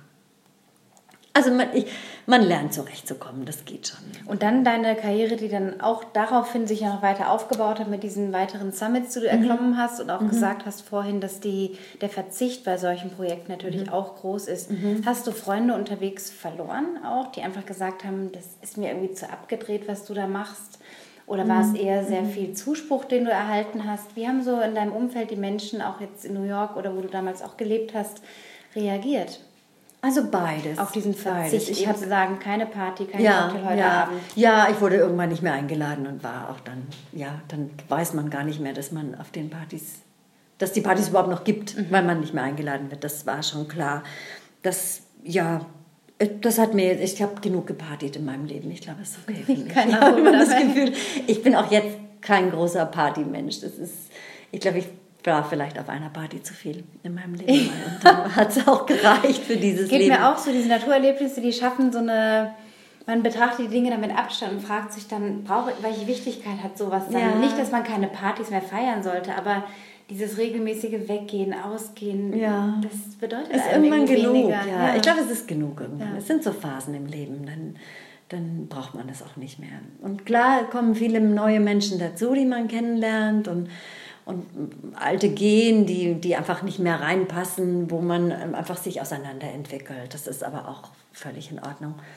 Das gehört auch dazu. Man, man entwickelt sich als Mensch ja auch weiter durch diese Erfahrungen und dann, dann passt es mit manchen Menschen auch einfach nicht mehr zusammen, weil die sich in eine andere Richtung entwickeln.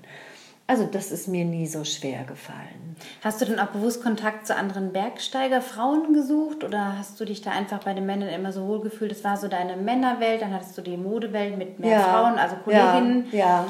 Oder wie hat also ich bin entwickelt? am Berg schon gerne, wenn, also am Everest gab es noch, ich glaube, wir waren sieben Frauen insgesamt am Berg. Ähm, fünf davon waren auch ähm, also auch für den Gipfel da. Manche sind auch als Frauen mitgekommen, um das Basecamp zu managen oder um, um nur dabei zu sein mit ihrem Mann oder mit, mit ihrem Freund. Und ähm, waren jetzt nicht als Bergsteiger dort, sondern als, als Begleitpersonal mhm. praktisch. Ähm, aber ich, bin, ich habe gern andere Frauen getroffen am Berg. Es waren jetzt nicht so viele, aber wir waren auch ich bin oft mal, ähm, war eine dabei, die hat einen Film gedreht damals, die Liesel über für Nova, die haben dort ähm, als ich am Berg war, wurde der Mallory gefunden, George Mallory. Ah. Und die haben für, ich glaube, es war für Discovery oder für eine von den großen Fernsehsendern in Amerika, haben die ein, ein Documentary gedreht und die hat das geleitet. Und mit der habe ich oft Zeit verbracht. Ach, tut schon ganz gut, mal eine Frau zwischendurch ja, zu sehen. Ich Aber ich habe auch die meiste Zeit eigentlich mit den Sherpas verbracht. Die waren mir, also ich hatte das Gefühl, wir, das waren so wie meine Brüder am Berg. So. Die, die waren, das war mir sehr nah, da habe ich mich unglaublich wohl gefühlt mit denen. Hast du noch Kontakte oder ist überhaupt so ein Kontakt Immer möglich? noch, immer ja, noch. immer noch, immer noch. Durch unser Schulprojekt, weil wir ja eine Schule gebaut haben zusammen dann oder die Schule finanziert haben und die Sherpas immer mitgeholfen haben, das Geld von meinen Buchverkäufen nach Tibet zu bringen und, und dann sich um die Schule auch ein bisschen zu kümmern vor Ort, haben wir über all die Jahre Kontakt gehalten. Mhm. Also auch immer noch jetzt, immer auf Facebook befreundet und ähm, ja, wenn meine Kinder jetzt dann groß genug sind und auch, auch tapfer genug, dann, dann möchte ich auf jeden Fall mit ihnen in den Himalaya fahren. Schön, ja. Also ja. machst du ein bisschen weiter, was Sherpas besuchen. Was dir zuteil geworden ist in deiner Familie eigentlich. Was meine Großeltern gemacht haben, ja. ja. Mhm. Mhm. Total schön. Mhm. Haben die denn auch mit, oder erstmal noch, du warst die erste deutsche Frau, die als erstes auf dem Everest war. Mhm. Welche Art von medialer Aufmerksamkeit ist dir zuteil geworden? Jetzt im positiven Sinn, mhm. ohne jetzt mhm. diesen anderen Journalismus, über den wir vorhin gesprochen haben, aber ähm, wie wurdest du da wahrgenommen? Also gab es viele Anfragen? Also ähm, ich, ähm, ich wusste das ja vorher nicht. Mhm. Also ich wusste vorher nicht, dass das noch, also es war eine deutsche Frau schon oben, die Hannelore Schmatz, 1979, die war die erste Deutsche auf dem Gipfel, ist aber nicht zurückgekommen, die ist mhm. kurz nach dem Gipfel gestorben. Zählt also nicht als erfolgreiche Besteigung laut dem Himalaya-Buch, das die Elisabeth Holly lange geführt hat. Was die Billy Bierling jetzt ja macht. Ne? Genau, ja, genau, genau, macht Billy Bierling jetzt. Und ähm, als ich nach Kappmann, ich bin auch nicht als deutsche Bergsteigerin wirklich gegangen, weil ich ja in New York gelebt habe und auch dort erst mit Bergsteigen angefangen habe. Also ich kannte die deutsche Kletterszene und Bergsteigerszene überhaupt nicht. Ich war noch nie im DRV gewesen und ich hatte gar keine Berührungspunkte da. Deswegen war mir, das hat mich auch nicht interessiert wirklich. Ähm, und als ich zurückgekommen bin nach Kathmandu, hat die Liz Hawley damals dem Russell gesagt, ich sei die erste Deutsche, die erfolgreich oben war. Und da habe ich das erst, da wusste ich es erst. Und dann hat die, äh, Sehr als ich nach Hause kam, ja das, ja, das hat auch keine Rolle gespielt. Also ja, wenn ich das vorher gewusst hätte, dann hätte ich mich wahrscheinlich ein bisschen mehr angestrengt und weniger gejammert. Und vielleicht wäre das meinem Team zugute gekommen. Aber ich bin nach Hause gekommen, das war jetzt keine mediale, das kann man jetzt nicht so sagen. Ich habe für die Elle ein Interview gemacht, für die Modezeitung, für die ich auch gearbeitet habe ab und zu. Die haben gesagt, ach komm Helga, machen wir eine Geschichte über dich. Und dann hat die Elle, dann kam in der Elle das raus und dann hat die Bildzeitung das aufgegriffen und hat geschrieben in großen Buchstaben, ähm, ähm, ein Interview gemacht. Das war auch alles ganz nett am, am Telefon mit denen. Ich hatte ja keine Ahnung. Und ich kam aus der Modewelt, also ich wusste das nicht so, wie das ist mit dem Journalismus jedenfalls nicht diesem. Und dann haben sie in der, in der Überschrift geschrieben, in großen Buchstaben, statt Mann und Kindern steigt sie über Leichen auf den Mount Everest. Mhm, und meine Mutter hat das gelesen. Empört. Die hat gesagt, ich weiß, und die hat mich in New York angerufen und die hat gesagt, ich habe das gerade in der Bildzeitung gelesen. Um, und das Schlimmste dran ist, es stimmt ja auch. so vorwurfsvoll. Du hast immer noch keinen Mann gefunden, du hast noch keine Kinder. Du bist über Leichen bist schon 32 und gehst über Leichen. Ähm, ja, so hatte sie sich das wahrscheinlich nicht vorgestellt, das Produkt ihrer Erziehung, dass das so rauskommt. Weil es tatsächlich einfach so ist, dass wenn man am Everest ist und am Abstieg ist, können einem, kann einem die ein oder andere Leiche einfach begegnen. Ne? Ja, auch beim Aufstieg. Es ist ja. die, die, liegen dort oben. Das, das sind muss die man Menschen, einfach vorher. die nicht zurückgekommen sind, die den gleichen Traum hatten und denen man dort oben begegnet, weil man sie auch nicht runterbringen kann mhm. und weil sie dort oben auch dem Himmel am nächsten sind. Ja ja, die gibt es, das weiß man vorher auch. Und das, klar, das stimmt auch. Man steigt über Leichen auf den Mount Everest. Alle Menschen, die auf den Mount Everest gehen, steigen über Leichen. Ja, das ist für uns Menschen im richtigen Leben schwer vorstellbar. Ich würde jetzt nicht über Leichen an die Isar runtergehen, um baden zu gehen oder so. Das ist, aber wie, ja, das hat mit dem richtigen Leben wenig zu tun, weil wir unsere Leichen vergraben und man sie nicht sieht. Aber dort oben liegen sie. Die sind jetzt nicht so grässlich, wie man sich das vielleicht vorstellt. Weil die Bedingungen einfach hergeben, sie, dass sie relativ konserviert sein können. Ja, oder? die sind ganz, also die, die schauen jetzt auch nicht so aus wie irgendeine schreckliche Leiche aus dem Horrorfilm, wie man sich das vorstellt, sondern das sind einfach Menschen, die ähm, irgendwann niedergesunken sind, sich hingesetzt haben, hingelegt haben zum Ausruhen und die dann nicht mehr aufgestanden sind, weil sie die Kraft nicht mehr gefunden haben. Und der Weg ist jetzt nicht so breit, dass man denen aus dem Weg gehen kann. Also an manchen geht man schon sehr nah vorbei. Es ist eher so, dass man denkt im ersten Moment, oh mein Gott, der darf da nicht schlafen, der muss aufstehen, wir müssen ihn aufwecken, der muss weitergehen und in Bewegung bleiben. Mhm. Und dann sieht man im Schein der Lampe, also weil es ja nachts ist auch, dass man ihnen begegnet, dass die Daunenjacke ausgeblichen ist und dass sie schon lange dort sind. Okay. Unter Umständen schon ein paar Jahre vielleicht. Viele Jahre, ja. Mhm. Die Schabas können ganz gut damit umgehen. Die aber die Idee, dass sie dem Himmel, Himmel am nächsten sind, ist sagen, auch eine schöne sie sind Vorstellung. Dem Himmel am nächsten. Und so kann man das auch sehen, die Perspektive einfach. Sie ändern. sind gestorben, um ihren, also bei, der, also bei, dem, bei ihrem großen Traum. Mhm. Also sie haben sich ihren Platz schon irgendwie auch ausgesucht. Bei ihrer schönsten Aktivitäten, den ja. Moment vielleicht, ja. ja. ja. Kann man dem Tod auch irgendwie anders begegnen vielleicht? Ja, ich wünschte, ich wäre damals reifer gewesen und schon weiter und, und hätte weniger Angst gehabt und weniger Schrecken auch. Ich wünschte, ich hätte so wie die Schabers vorbeigehen können, ein Mantra sprechen, ein Gebet sprechen können und, und mich nicht so ja, nicht mit so viel Schrecken. Also ich, wenn ich darum gestorben wäre, ich würde nicht wollen, dass irgendein Bergsteiger mit Schrecken und Grausen an mir vorbeigeht, sondern ich würde mir, glaube ich, wünschen, dass, kleines Gebet. dass jemand ein kleines Gebet für mich spricht und, und mit, mit, ja, mit irgendwie ein bisschen Liebe an mir vorbeigeht. Mhm. Das ist mir leider nicht, das, das konnte ich nicht. Ist mir, also ich, ich hatte auch noch nie einen toten Menschen vorher gesehen in meinem Leben. Das war mir dann wird man damit so konfrontiert in diesen neu. Bedingungen, ne? Ja, also klar, das wusste ich vorher auch und das war schon klar. Der Russell hatte sich unten im Basislager immer große Sorgen gemacht, wie ich damit umgehen würde, ob ich damit zurechtkommen würde. Das war, glaube ich, seine größte Sorge ähm, in Bezug auf meinen Aufstieg. Und ähm, das ist auch, hat mich lange begleitet. Also es hat mich sehr, sehr ähm, sehr mitgenommen und, und lange in den Träumen auch begleitet. Ich glaube, dass ich heute besser damit umgehen könnte. Du hast mal von einem Albtraum auch erzählt, wo du, oder einem Traum, wo du träumst, dass du am Gipfel stehend oder Leute siehst, die in Badelatschen ja. auf den Gipfel hochgehen und du willst sie zurück und sagen, nein, das dürft ihr nicht so. Was glaubst du, verarbeitet da dein Unterbewusstsein oder hat es damals, äh, ich weiß nicht, ob die Träume immer noch so aktuell sind, Ja, ja, also jetzt habe ich sie was nicht hast du da verarbeitet? Ich, lange, ich habe immer mal wieder geträumt, dass, dass die Menschen dass ein Lift im Everest ist, den ich aber nicht gesehen hatte. Also der dann da ist, die gehen unten rein in die Nordwand und fahren mit dem Lift hoch auf, die, auf den Nordostgrad, relativ hoch, also weit über der zweiten Stufe. Und die gehen dann mit ihren Turnschuhen, mit ihren Flipflops gehen aller Zugspitze gehen. Ja, und ich, ich, ich, ich eile ihnen hinterher und sage, nein, ihr dürft, ihr, ihr versteht nicht, wie, wie gefährlich das sein kann. Und wenn das Wetter umschlägt und ich so in Schweiß gebadet, wo ich dann aufwache und denke, oh Gott, oh Gott, oh Gott. Also so dieser Horror, dass, Was hast du da dass ich verantwortlich bin für diese Menschen, die da raufgehen, ohne... Ähm, ja, ohne Sorge zu tragen, dass sie wieder heil runterkommen.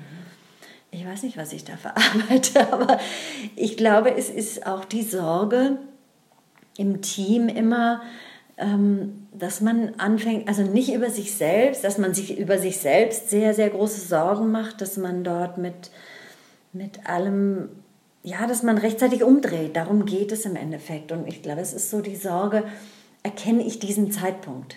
Erkenne ich den in mir und bin ich ein gutes Teammitglied, dass ich anderen dabei auch behilflich sein kann.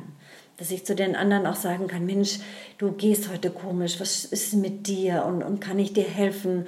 Irgendwas stimmt doch nicht mit mir, weil mich der andere auch in Lebensgefahr bringt, wenn ich ihm das Feedback vielleicht nicht gebe. Am Everest hat sich für dich ja bewahrheitet, dass du mhm. alles richtig gemacht hast. Wie mhm. war es bei den anderen mhm. größeren Expeditionen? Mhm. Hast du da mit jeder Expedition mehr dazugelernt, eben diese Unterscheidungen zu treffen? Oder hast ja. du da eher so eine Intuition, wo du auch einfach spürst, das ist jetzt richtig in der Entscheidung? Ähm, in dieser Sorge und Also es ist sehr verführerisch zu glauben, dass man besser wird und dass man irgendwann eine Intuition entwickelt und dass man den Respekt nicht mehr so braucht.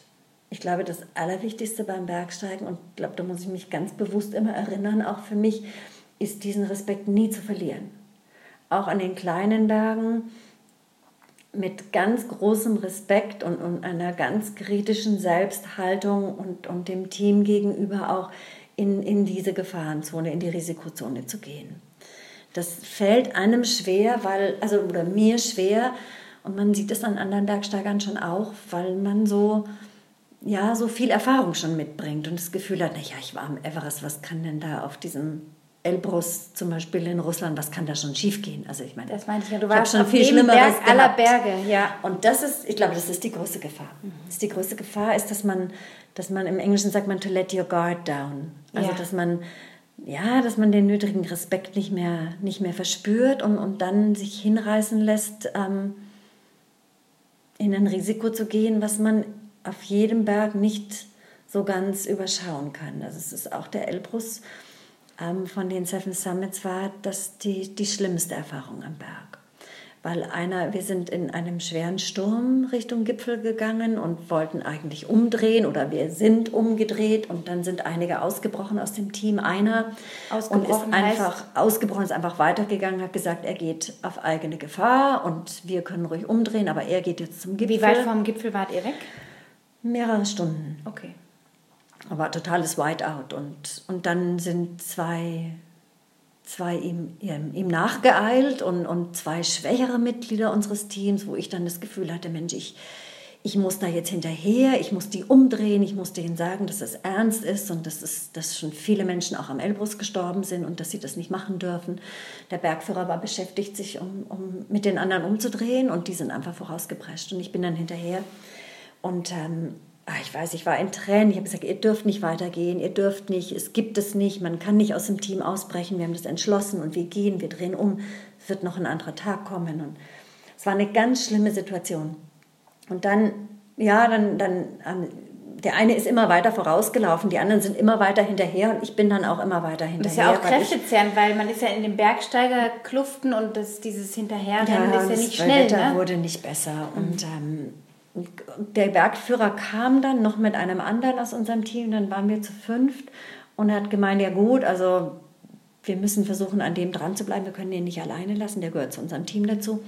Es war ein ganz frisch gebackenes Team, ein sehr großes Team, wir kannten uns alle eigentlich gar nicht, jeder hatte nur irgendwelche Angebergeschichten erzählt und es war überhaupt kein Team Spirit aufgekommen, nur für die guten Tage, aber nicht für die schlechten.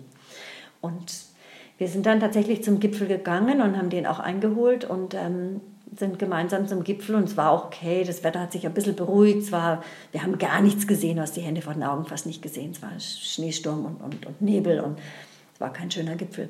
Und beim Abstieg ist einer verloren gegangen bei uns im Team.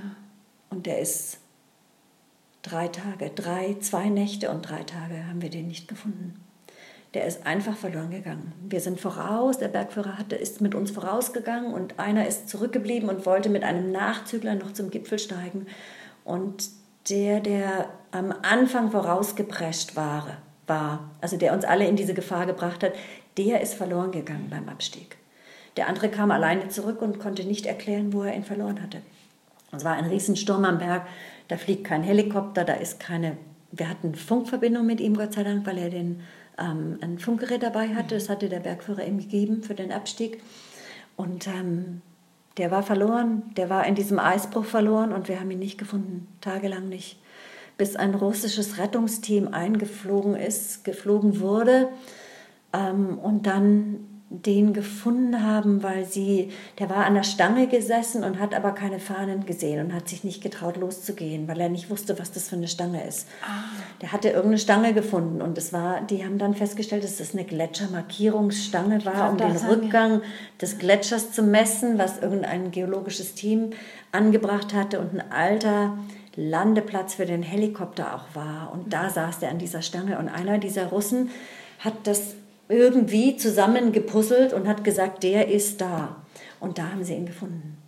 Der war zwei Tage, zwei Nächte im Sturm oben am Berg, hat sich eine Schneehöhle gegraben und ist dann unverletzt runtergekommen. Aber es waren die schlimmsten zwei Tage meines Lebens. Das war ein solcher Horror. Wir haben alle geheult, wir waren alle völlig fertig und jeder hat gespürt, dass ein Team immer ein Team ist, egal. Vollständig. Äh, vollständig und dass, dass man immer mit Schuld trägt, wenn einer verloren geht. Diese Kettenreaktion an Entscheidungen dann auch. Ganz ne? schlimm, es war ganz, ganz schlimm, war ganz schlimm. Also ich konnte auch mit den anderen nicht absteigen, weil ich, ich war klar diejenige im Team, die die meiste Erfahrung hatte, mhm. außer dem Bergführer. Ich war am Everest schon gewesen, auf 5.000, 8.000ern Expeditionen gemacht. Es war schon klar, dass diese Verantwortung in mir auch ist, mich zu kümmern und nicht zu gehen und, und die anderen in ihre Gefahr rennen zu lassen, die viel weniger Erfahrung am Berg hatten. Also da, da kommst du nicht aus. Und ähm, das war, war ganz, ganz schwer. Also Gott sei Dank haben sie ihn gefunden, Gott sei Dank ist es gut gegangen, aber es hätte auch, hätte auch anders ausgehen können. Habt ihr die Situation dann im Nachgang noch klären können im Team oder wie war die Person dann ansprechbar? Ja, es ist Mai, es ist der Bergführer. Der hätte von Anfang an über so eine Situation reden müssen. Wir hätten aufhören müssen, irgendwann uns gegenseitig irgendwelche Hero-Geschichten zu erzählen. Wir hätten irgendwann mal Tacheles reden müssen vorher und sagen müssen, wir sind ein großes Team, wir kennen uns kaum. Was machen wir, wenn das Wetter nicht ganz so toll ist? Wie gehen wir damit um? wer, also er hätte rausfiltern müssen, wer wird ausbrechen, wer will unbedingt zum Gipfel gehen und vielleicht das in zwei Teams einteilen. Ich weiß es nicht, aber ich bin auch kein Bergführer. Aber man hätte das vorher besser besprechen müssen. Und das war nicht passiert und das war, glaube ich, ein großer Schock für alle, dass, dass es so geendet ist. Auch für den Bergführer, der hat sich das auch nicht so vorgestellt gehabt, denke mhm. ich. Und das Schlimme war, dass ich zu Hause nichts erzählen konnte. Also ich konnte es auch niemandem erzählen. Bei meinem Mann, die Kinder waren klein und ähm, mein Mann hat eh, der fand es überhaupt nicht lustig, dass ich auf Expeditionen gegangen bin. Auch nicht auf die kleinen Berge. Der ist überhaupt kein Bergsteiger und hat auch keinen. Das ja noch meine nächste also Frage. Also der hat so das Gefühl, dass Berge für ihn immer nur Gefahr bedeuten und auch für mich. Und ähm, ja. Weil es nicht der, einfach, glaube ich, dann mit jemandem so wie dir auch das zu teilen oder ja, zu erleben. Ja. Wenn ich dem jetzt diese, also wenn ich dem diese Geschichte jetzt erzählt hätte, hätte er mich nie mehr wieder auf den Berg steigen lassen. Mhm. Also konnte ich es niemandem erzählen. Deiner Mutter ja auch nicht. Meiner Mutter, meiner Mutter eh nicht. Und ähm, ich habe es niemandem erzählt. Ich habe es erst in meinem Buch geschrieben. Mhm. Und erst dann hat mein Mann das auch gelesen. Wer hat reagiert? Ja, I'm not amused.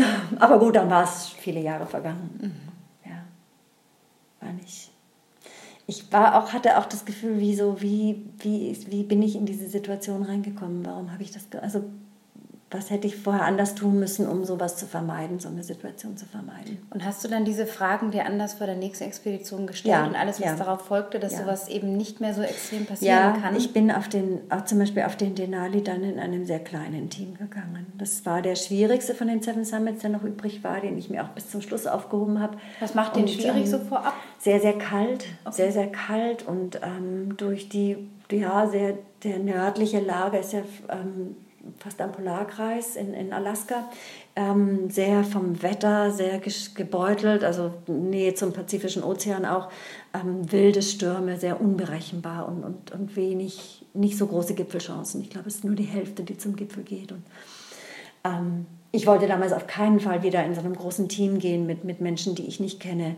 Und wir sind zu viert, also wir waren vier, drei Freunde und ich, und sind zu viert auf diesen Berg gestiegen. Das war gut. Das war super. Also das Wie lange habt ihr da gebraucht für den Aufstieg? Zehn Tage. Okay. Zehn Tage. Es war für drei Wochen angesetzt und wir hatten mit dem Wetter ganz gut navigiert und haben ein ganz frühes, sehr kleines Wetterfenster genutzt und sind sehr schnell gewesen, sind schnell zum Gipfel gegangen und wieder rausgeflogen. Mhm. Ja, viele Bergsteiger, die am Denali ihr Leben lassen, auch weil der Berg so, ja, das Wetter so unerwartet kommt und dann da sehr schnell sein muss. Und auch dort, ähnlich wie am Everest inzwischen, viele Bergsteiger sind die, die den Berg unterschätzen, die da nichts verloren haben. Also die zu früh sich einen solchen Berg zutrauen, weil es ein kleiner Sechstausender ist. Aber vom Gefühl Ja, da denkt man erstmal in der Bergsteigerszene, ja, 6000. Ich hätte okay. mit weniger Erfahrung als ich hatte, nämlich mit, ich glaube, inzwischen 10 Sechstausendern, hohe Sechstausender auch, einem Siebentausender und fünf versuchten Achttausendern an den Denali nicht gehen wollen. Ich bin froh, dass ich so viel Erfahrung mitgebracht habe. Ähm, aber ja, klar, es ist immer schwer. Es ist auch oft die Frage, wie sortiert man aus, wen nimmt man mit. Ich weiß nicht, hätte man mich zum Everest mitgenommen, damals schon war ich zu früh, hätte ich länger trainieren müssen. Das ist so individuell, ich finde, es ist so schwer. Meinst du, es ist auch ein Glück einfach in dem Moment, dass es klappt? Oder würdest du sagen, ein Gipfel ist schon ganz, also ein Gipfel einerseits natürlich die Bedingungen, die stimmen müssen, aber was ist letztendlich, was macht den Erfolg aus? Das Training, ja, aber es ist dann doch der Kopf, die Tagesform, Glück auch, weil so viele Menschen doch an dem einen oder anderen mhm. Gipfel mhm. leben lassen. Was, mhm. was würdest du im Rückblick sagen bei deiner ganzen Erfahrung in diesen Extremen? Bist du einfach immer mit dem Leben davon gekommen? Ja, ich bin auch ganz oft umgedreht. Okay. Also ich bin auf ganz vielen Bergen umgedreht. Ich glaube, sicher die Hälfte meiner, meiner Besteigungen bin ich umgedreht. In schlechtem Wetter, in schlechten Teams, in, in Gefahren, Risiken, die ich mir nicht zugemutet habe. Die, wo ich, ich glaube, ich bin immer sehr behutsam auf die Berge gestiegen. Und ähm, klar, ein Restrisiko gibt es auch. Ich meine, dieses Jahr sind sehr viele große Bergsteiger gestorben am Berg, auch mhm, in Lawinen. Ich denke, so ein Restrisiko ist auch beim Autofahren und beim Fliegen und auch am Berg. Das ist das Risiko unseres Lebens auch. Aber ich finde, man kann sehr behutsam auf den Berg gehen. Ich bin schon jemand, der sich gerne was Großes zutraut. Aber ich glaube, es ist ganz wichtig, dass man sein Ego zu Hause lässt und dass man bereit ist, umzudrehen, wenn es zu viel wird. Und dazu muss man sich selbst sehr gut kennen und sehr kritisch mit sich selbst umgehen. Und auch mit seinem Team. Hast du das schon immer in dir gespürt, vielleicht auch als junge erwachsene Frau oder auf deinem Karriereweg auch, um diese Fähigkeit zu besitzen, auch Entscheidungen zu treffen, die dann erstmal Nein bedeuten, aber im Nachhinein sich als richtig erweisen? Wie es dann auch am ähm, Berg später Ich ja glaube schon. Ist. Ich glaube, das habe ich aus der Mode mitgebracht. Okay. Also ich bin ja Moderedakteurin, nicht unbedingt Journalistin, sondern Redakteurin. Das heißt, ich gehe mit Teams auf Fotoreisen um die Fotos im, in, der, in der Zeitschrift zu die machen. Fotostrecken also die Fotostrecken, mhm. diese großen Modefotostrecken. Und das ist auch immer ein Team-Event. Also wir gehen mit einem Team, was man vorher meistens nicht kennt oder nicht jeden so gut kennt. Vielleicht hat man von dem einen schon gehört und der andere war schon irgendwo dabei, aber es ist ganz oft auch ganz fremde Teams. Fotograf, Assistenten, Catering, Location Management, ähm, Haar- und Make-up, Models, Kunde, Agentur. Also es ist schon ein großes Team und sehr unterschiedliche Menschen, die zusammenkommen, die alle Spezialisten in dem sind, was sie gut machen. Und dann fliegt man ans Ende der Welt. Man braucht immer gutes Wetter, wenig Wind, viel Sonne, ähm, gut gelaunte Mädchen oder Männer, Klamotten, die passen, den richtigen Sonnenuntergang. wir sind immer den Widrigkeiten des Wetters ausgeliefert, also gerade wenn wir on Location unterwegs sind und dann auch so den Stimmungen im Team. Einer, der sich nicht gewertschätzt fühlt, einer, der ein zu großes Ego in dieses Team mitbringt, unterschiedliche Vorstellungen von der kreativen, kreativen Arbeit. Und ich glaube, ich habe in den langen Jahren als Moderedakteurin schon gelernt, in diesen Teams zurechtzukommen, in sehr schwierigen Teams zurechtzukommen, kreativ zu arbeiten und gemeinsam was zu schaffen, was, was groß und einzigartig ist. Das ist ja doch immer der Anspruch bei, bei großen ähm, Fotoshootings. Und ich glaube, das hat mich sehr gut auf den Everest und auf die Berge vorbereitet. Eigentlich ein Metier, wo man gar keine Parallelen ja, würde man denken. So spannend. Und ich finde, dass, das dass man das, das, das mir sehr, sehr geholfen hat am Berg. Und mhm. klar kommt die physische Fitness dazu, dass man fit sein muss, aber das macht man eh alleine zu Hause. Und dann, ich glaube, es ist ganz viel damit zu tun hat, wie man im Team zurechtkommt, wie man seinen Platz im Team findet, anderen ihren Platz zugesteht und, und, und ein bisschen ein Gespür entwickelt für, dass sich langsam Schritt für Schritt eine Offenheit, eine Ehrlichkeit und ein, ein, so ein emotional Bonding im Team entwickelt. Das ist, glaube ich, das Allerwichtigste. Es ist Aufgabe des Expeditionsleiters natürlich, dieses, diese Kultur zu fördern im Team. Aber es hat ganz viel mit den Menschen auch zu tun, die, die positiv dazu beitragen können. Was auch wieder dann das Team, den Team-Effort eigentlich zum Erfolg führt. Ne? Dass ja. es eben nicht ja. die One-Man-Show, die One-Woman-Show ist, sondern ja, so viel dahinter steckt. Es ist besonders schwierig am Berg, glaube ich, also gerade an hohen Bergen, weil ich glaube, so der, der gute Teammensch ist jetzt nicht derjenige, der auf den Everest geht. Das sind schon Menschen, die, die was Besonderes von sich erwarten und auch das Gefühl haben, dass sie was Besonderes sind und die ein größeres Ego als andere Menschen an den Berg bringen. Also das ist auch bei mir so. Ähm, ich glaube, sonst würde man auf diesen Berg nicht steigen. Ich glaube, derjenige, der gern zu Hause am Sofa sitzt und, und Chips isst und Fernseh schaut, der, geht, der ist jetzt nicht derjenige, der auf den Berg geht. Der schaut sich das im Fernsehen an und dem reicht das schon. Gibt es also noch kommen schon auch Egos zusammen dort. Und die große Kunst ist, diese Egos zu verbinden, zu vereinen und, und ähm, im Team zusammenzubringen. Mhm. Und sind es auch Skills, wo du sagst, oder diese, diesen Ehrgeiz, hast du den auch schon irgendwie vielleicht früher im, im Schulsport auch gespürt, unabhängig von den Fotostrecken deiner Großeltern, die sie dir gezeigt haben? Also hast du auch vielleicht in der Schule schon früh gemerkt, dass irgendwie stichst du für dich selber so ein bisschen raus? Um jetzt in diesen Extremen. Das kann ich nicht so sagen. Das, ich habe immer rausgestellt, ich war immer sehr groß. Ich war groß und dünn immer. Und ähm, ich weiß, bin am schnellsten gelaufen von der ganzen Schule weil ich das Laufen überhaupt nicht mochte und weil ich einfach schnell gelaufen bin. Ich hatte lange Beine, ich hieß Storchi damals, mit meinen Storchenbeinen so schnell rumgesaust, dass es vorbei war.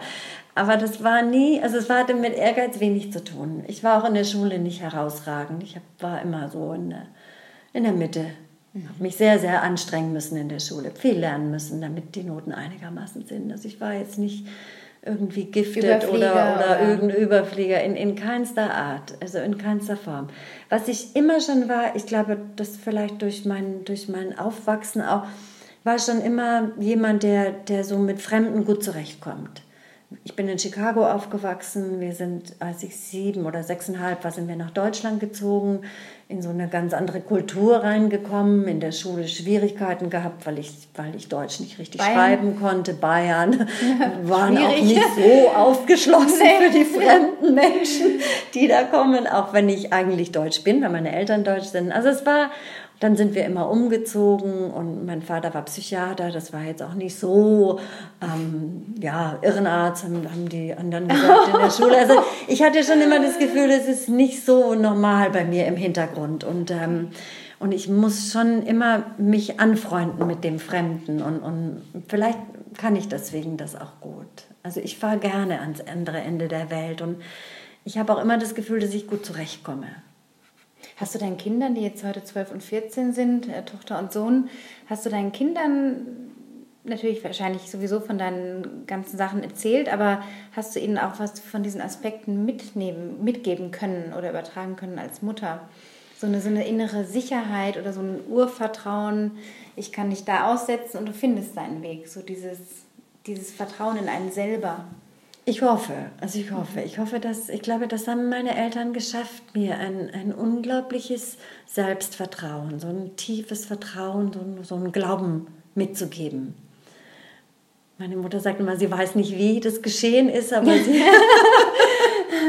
das Ergebnis sieht man halt. Ja, ja also das glaube ich schon. Ich glaube, dass, das, dass man das in der Kindheit gewinnt. Ich hoffe, dass das, ich das meinen Kindern auch mitgebe. Also wir reisen sehr viel und sie müssen überall mit und ähm, ja, so ein Selbstvertrauen ist, ist, ist wichtig, gerade jetzt in der Pubertät, wo so das kommt, dieses sich finden, ähm, sich finden und, und mit dem fremden, neuen, der neuen Entwicklung, Veränderung zurechtzukommen, das braucht schon Stärke. Und ich hoffe, dass ich meinen Kindern dann ein gutes Vorbild sein kann. Ich glaube, wenn man selber ich glaube, das Einzige, was man sein kann, ist ein gutes Vorbild. Ich glaube, die Kinder lernen nur, wenn man selber stark ist und sich Schwierigkeiten gut durchnavigiert und, und, und jemand ist, der, der ähm, kreativ ist auch und Ideen findet, wie man Schwierigkeiten lösen kann. Ich glaube, wenn man das vorlebt, dann, dann lernen die Kinder das auch. Auch das, was du meintest, das Licht wiederfinden in auch in Das Licht wiederzufinden, ja, äh, am, am einfachsten auch Eiscreme essen zu können. Also ich glaube, wenn man das kann, wenn man in Schneeflocken ähm, Schmetterlinge sehen kann, ich glaube, dann, dann, dann hat man viel gewonnen im Leben schon an Kraft. so danach, ja. ja. Jetzt äh, sind auch einige Expeditionen ähm, in dein Muttersein ja auch gefallen. Also mhm. du bist ja Mutter mhm. geworden, auch mhm. wie gesagt vor 12, 14 Jahren. Ähm, ich kenne selber aus dem Extremsport auch, als meine Kinder drei und fünf waren, bin ich in die Wüste gegangen und mhm. viele Leute haben in meinem Umfeld reagiert, das ist doch gefährlich, das kannst du nicht machen, du bist doch Mutter. Jetzt bist ja. du nochmal in einer anderen Extrem dieser Bergsteigerwelt, auf diesen hohen Bergen unterwegs. Wie war das für dich immer mit diesem Abschied nehmen? Ähm, oder auch gehen und die Kinder dann Mhm. lassen und irgendwie doch das Vertrauen haben, ich komme wieder. Aber wie war denn der Umgang als Mutter am Berg auch noch zu sein? Stelle ich mir auch ein Ja, bisschen also das, das. Wegfahren war immer wahnsinnig schwer. Mhm. Da wäre ich, glaube ich, also ganz oft musste ich mein Herz schon sehr entflammen für den Berg, dass ich es dann übers Herz gebracht habe, auch zu gehen. Also wenn dann der Tag immer näher gekommen ist, ja, die Mama ist jetzt dann bald weg und mein Mann schon auch. Mm, Am Hängen am ja, manchmal, manchmal das nicht, nicht leichter gemacht hat.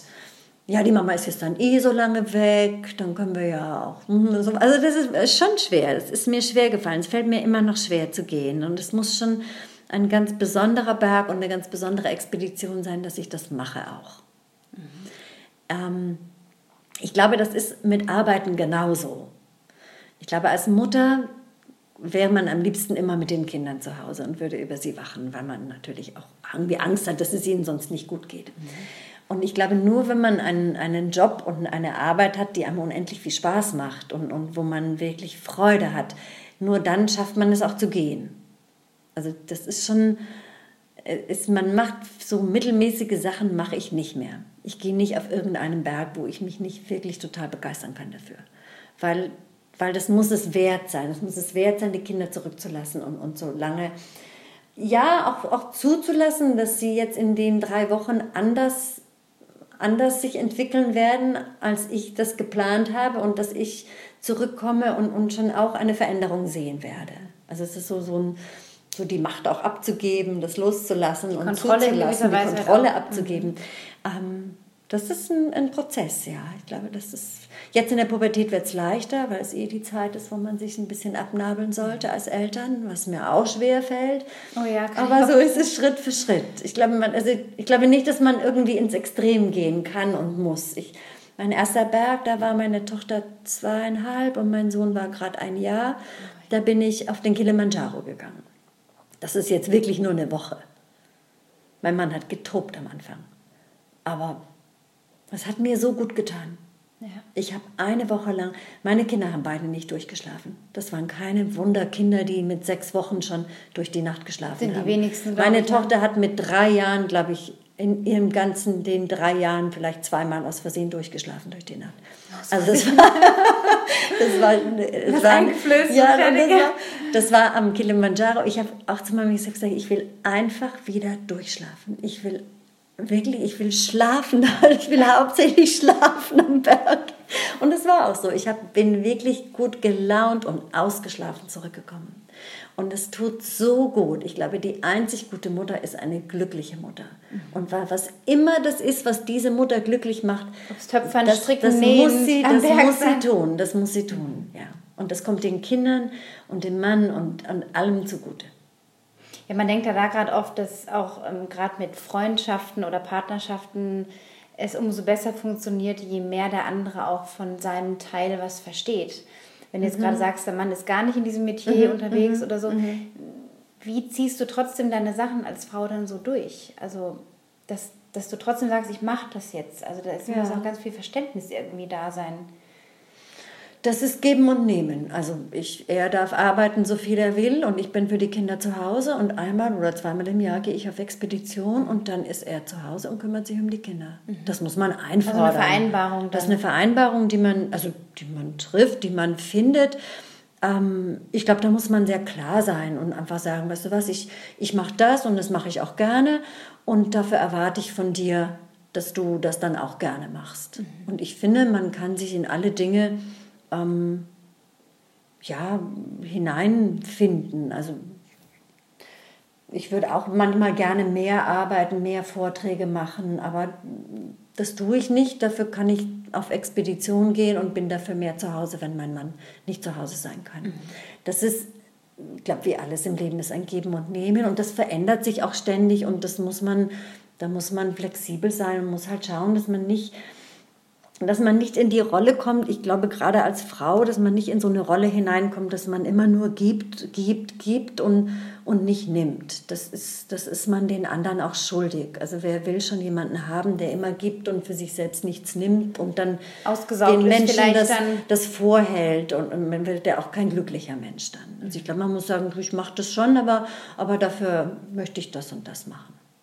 Auf was trainierst du gerade oder bist du gerade in einem Training für eine nächste Expedition? Im Moment bin ich, bin ich noch expeditionslos. Okay. Ja. Jetzt haben wir schon die Jahreshälfte. Schwebt dir was vor, ja, was du schon sprechen ja, kannst? Ja, ich wollte, ich wollte ja auf den, wir waren in Sri Lanka in den Osterferien und mit Familie diesmal und ich dachte mit meinem Mann, wir lassen die Kinder dann in der Nacht zurück und, ähm, und gehen auf den Heiligen Berg dort, den Sripada. Okay. Das ist der Heilige Berg von Sri Lanka. Ich bin ja auf heiliger Bergetour und da waren diese schrecklichen Anschläge und wir sind dann abrupt nach Hause gefahren von Sri Lanka. Also der steht noch im Raum, da würde ich gern zurückgehen und, und das nochmal probieren. Und dann liebäugle ich mit dem Croag Patrick und Bergen in Irland. Das ist der Heilige Berg in Irland. Okay. Und da gibt es auch ein paar nicht so hohe, aber wohl sehr, sehr schöne Berge, die ich gerade so am Recherchieren bin. Und ähm, ja, ich habe ganz viele Pläne. Ich möchte unbedingt in die Antarktis zurück und auch nochmal nach Grönland fahren. Und ja, ganz viele also Dinge, nicht, die noch schweben. Ja, aber es müssen nicht immer die ganz großen Berge sein. Also hast du das Gefühl, du musst doch mal auf irgendeinen 8000er oder den Shoshu oder wo du umdrehen musstest oder ich würde gerne, ich würde gerne, aber die Zeit ist noch nicht gekommen. Mhm. Also da müssen die Kinder größer sein und, und ich auch mehr Zeit zur Verfügung haben, dass ich dann gehen kann. Das, das würde ich jetzt noch nicht machen. Dazu brauchen die Kinder mich zu viel. Also bilde ich mir jedenfalls ein, dass sie mich sie brauchen zu viel brauchen. Ja, man hat das Gefühl, glaub, sie werden älter und jetzt kann man loslassen, aber es ist eine andere, eine andere Form von Brauchen. Ja, ja. Man merkt ja. immer wieder, muss man doch der Ansprechpartner ja. sein und ja. da sein als Mutter. Ja. Die Zeit geht ja auch schnell rum. Und ja, eben. Also Irgendwie, ich denke auch. Also nicht im Sinne, man wünscht sie weg, aber man Nein. weiß, Mensch, in ein paar Jahren sind es erwachsene das sind Personen. Phasen. Und dann würde ich mir die Zeit zurückwünschen und dann habe ich sie nicht. Und die Berge laufen nicht davon. Die sind in Zum Glück zehn nicht. Jahren noch genauso da und, und meine Fitness wird auch da sein, weil ich sie, weil ich sie in Ehren halte und, und pflege und hege und das ist völlig okay. Also ich bin ganz okay. Ich war ein bisschen viel auf Expeditionen im letzten Jahr und diesem Jahr. Und ich habe das Gefühl, ich brauche jetzt auch eine Pause. Mhm. Bisschen. Hast du noch ein neues Buchprojekt? Heilige Berge. Okay. Die Heilige Berge. Das entsteht ja. gerade. Das entsteht gerade. In der Sammlung, genau. je nachdem, wie ja, sie halt dann. Ja, von Berg besteigst. zu Berg und ich bin am Schreiben und das, ja.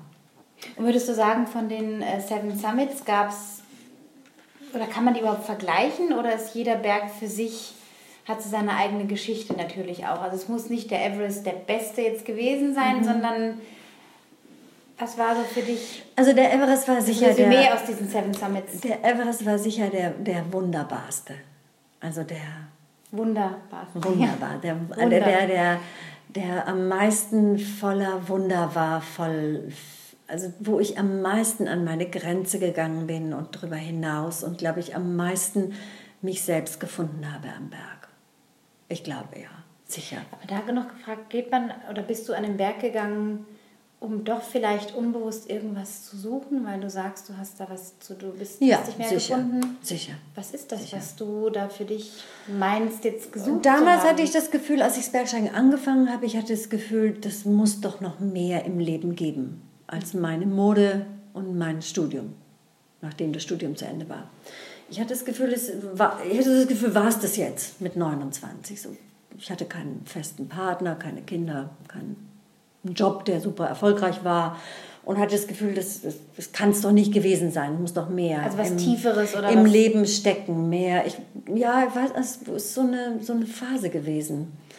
Ich höre das immer mal wieder, dass so Ende 20 Menschen, die dann noch nicht so in geregelten Bahnen sind mit Kind und wo man ja doch über lange Zeit in so einem ganz klaren Umfeld steckt, ähm, das Gefühl haben, Mensch, ich wollte doch mal was anderes im Leben oder ich wollte mal, ich hatte doch eigentlich einen anderen Berufswunsch oder ich hatte Träume, die ich irgendwie nicht erfüllt habe jetzt bis jetzt.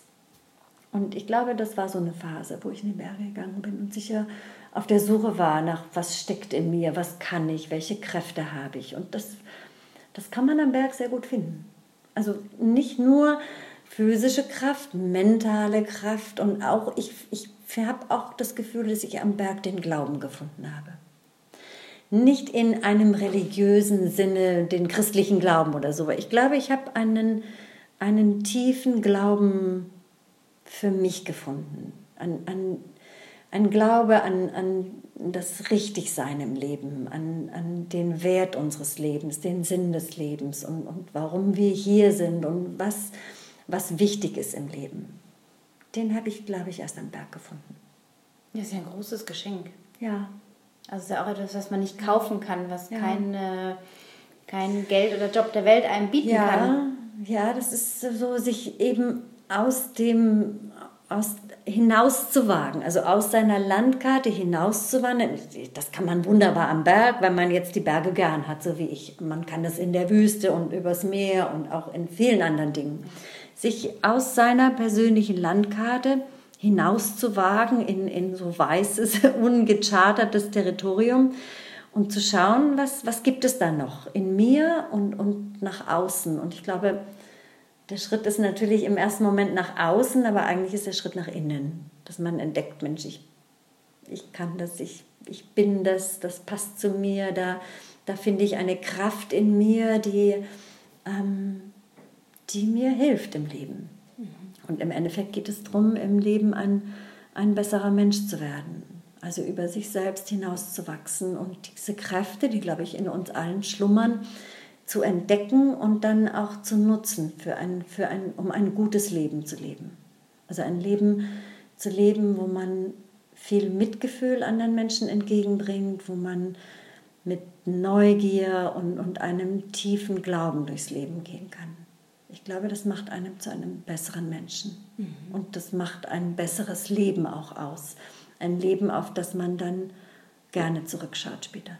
Später im Schaukelstuhl ja. Oder auf einem Berg noch Oder steht und sagt, boah, was ja, ich alles schon Und ich glaube, darum geht es im Leben. Und es geht auch darum im Leben, die Menschen, die, die, die das geschafft haben, die, dass diese Menschen dann was zurückgeben. So wie meine Großeltern damals uns diese Berge gegeben haben, diese Erfahrungen, die sie im Himalaya gesammelt haben, die, die Bilder von diesen fremden Menschen, von dieser fremden Religion, von, von den zotteligen Yaks und den Mönchen in ihren roten Gewändern und diesen goldenen Pagoden und, und den, den ganzen bunten Gebetsfahnen. Also die haben, glaube ich, ein, ein, ganz, ein ganz großes Stück Seele und Herz an uns gegeben damals durch, und das durch damals das in den Jahren mit den ne? Reisen. Das fand ich ganz toll. Und ich habe oft das Gefühl, das ist auch meine, ähm, das ist meine Inspiration für die Vorträge auch. Also den Menschen einen Einblick zu geben in, ja, nicht nur den Berg, auch in einen, in einen, ähm, in einen Aufstieg, einen, einen mentalen, persönlichen, emotionalen Aufstieg auch, der, der ihnen in ihrem Leben weiterhilft. Das ist eine total schöne Metapher. Der Aufstieg zu mhm. sich selber. Mhm mhm. und der, der Bewusstwerdung, mhm. was steckt eigentlich in mir. Mhm.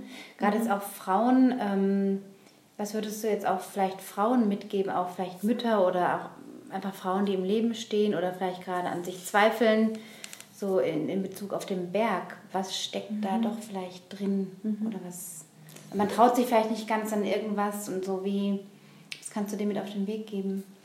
Also was... Ähm was ich vorher schon gesagt habe, was, ich glaube, man sollte sich immer diese kindliche Neugier erhalten, diese Lust auf was Fremdes, auf, auf Dinge zu erfahren, die, die man noch nicht kennt und noch nicht einordnen kann. Mit, mit großem Respekt. Und ich glaube, es ist auch gar nicht notwendig, dass man vorher immer schon sicher ist, dass man das schaffen wird. Es ist, glaube ich, wichtig, dass man sich gut genug fühlt, dass man einen guten Start hinlegen kann und dass man bereit ist, auf dem Weg nach oben dazu zu lernen. Egal, ob das um ein Buchprojekt geht, um ein eigenes Geschäft aufzumachen, um sein Abitur zu schreiben. Ich glaube, das ist alles, wir haben alle so große Berge in unserem Leben, Everest, und das geht Schritt für Schritt hinauf. Und es ist eben am Anfang gar nicht so, wenn man so vor Ehrfurcht erstarrt vor diesem großen Berg am Anfang, dann ähm, muss man sich nicht zu Hause verkriechen, sondern man kann, glaube ich, ganz viel, ganz viele Menschen haben viel mehr Kraft in sich, als sie denken und viel mehr tiefen Glauben auch an ein, ein starkes Selbst. Und den findet man, wenn man hinauswandert aus der Landkarte und sich was zutraut. Also Mut kommt nur, wenn man sich immer wieder was zutraut und, und Vertrauen und Selbstvertrauen gewinnt dadurch. Mhm. Total schön.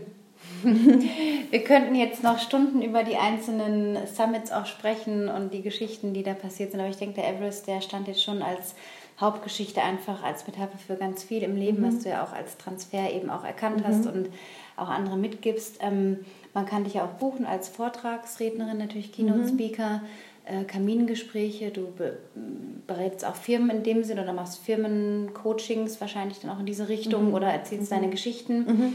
Wo können ich denn die Menschen noch finden? Also außer auf deiner Webseite bei Instagram bist du, glaube ich. Ne? Instagram, ne? bei Facebook, mhm. bei Twitter, in den Buchläden. Ja, Überall Buch werde ich noch verlinken in den Show Notes, Abenteuer Seven Summits. Ja und deine ganze Webseite und das alles auch. Und ähm, mhm. ja, war ein wunderschönes Gespräch. Ich hätte noch tausend Fragen, aber vielleicht folgt dann mal ein anderer Teil, wenn deine heiligen Berge abgeschlossen sind. Ja, ich danke genau. dir total für deine Zeit, liebe Helga. Es war sehr, sehr anregend. Ganz toll. Vielen Dankeschön. Dank. Ja, danke dir. Danke für die schönen Fragen. Ja, gerne. So, das war das wundervolle, wunderbare, inspirierende, hoffentlich auch für dich Gespräch mit Helga Henge, ähm, eine unglaublich sympathische, tolle Frau, die so viel Bodenständigkeit und innere Entspanntheit ausstrahlt, wo man sich wirklich eine Scheibe abschneiden kann.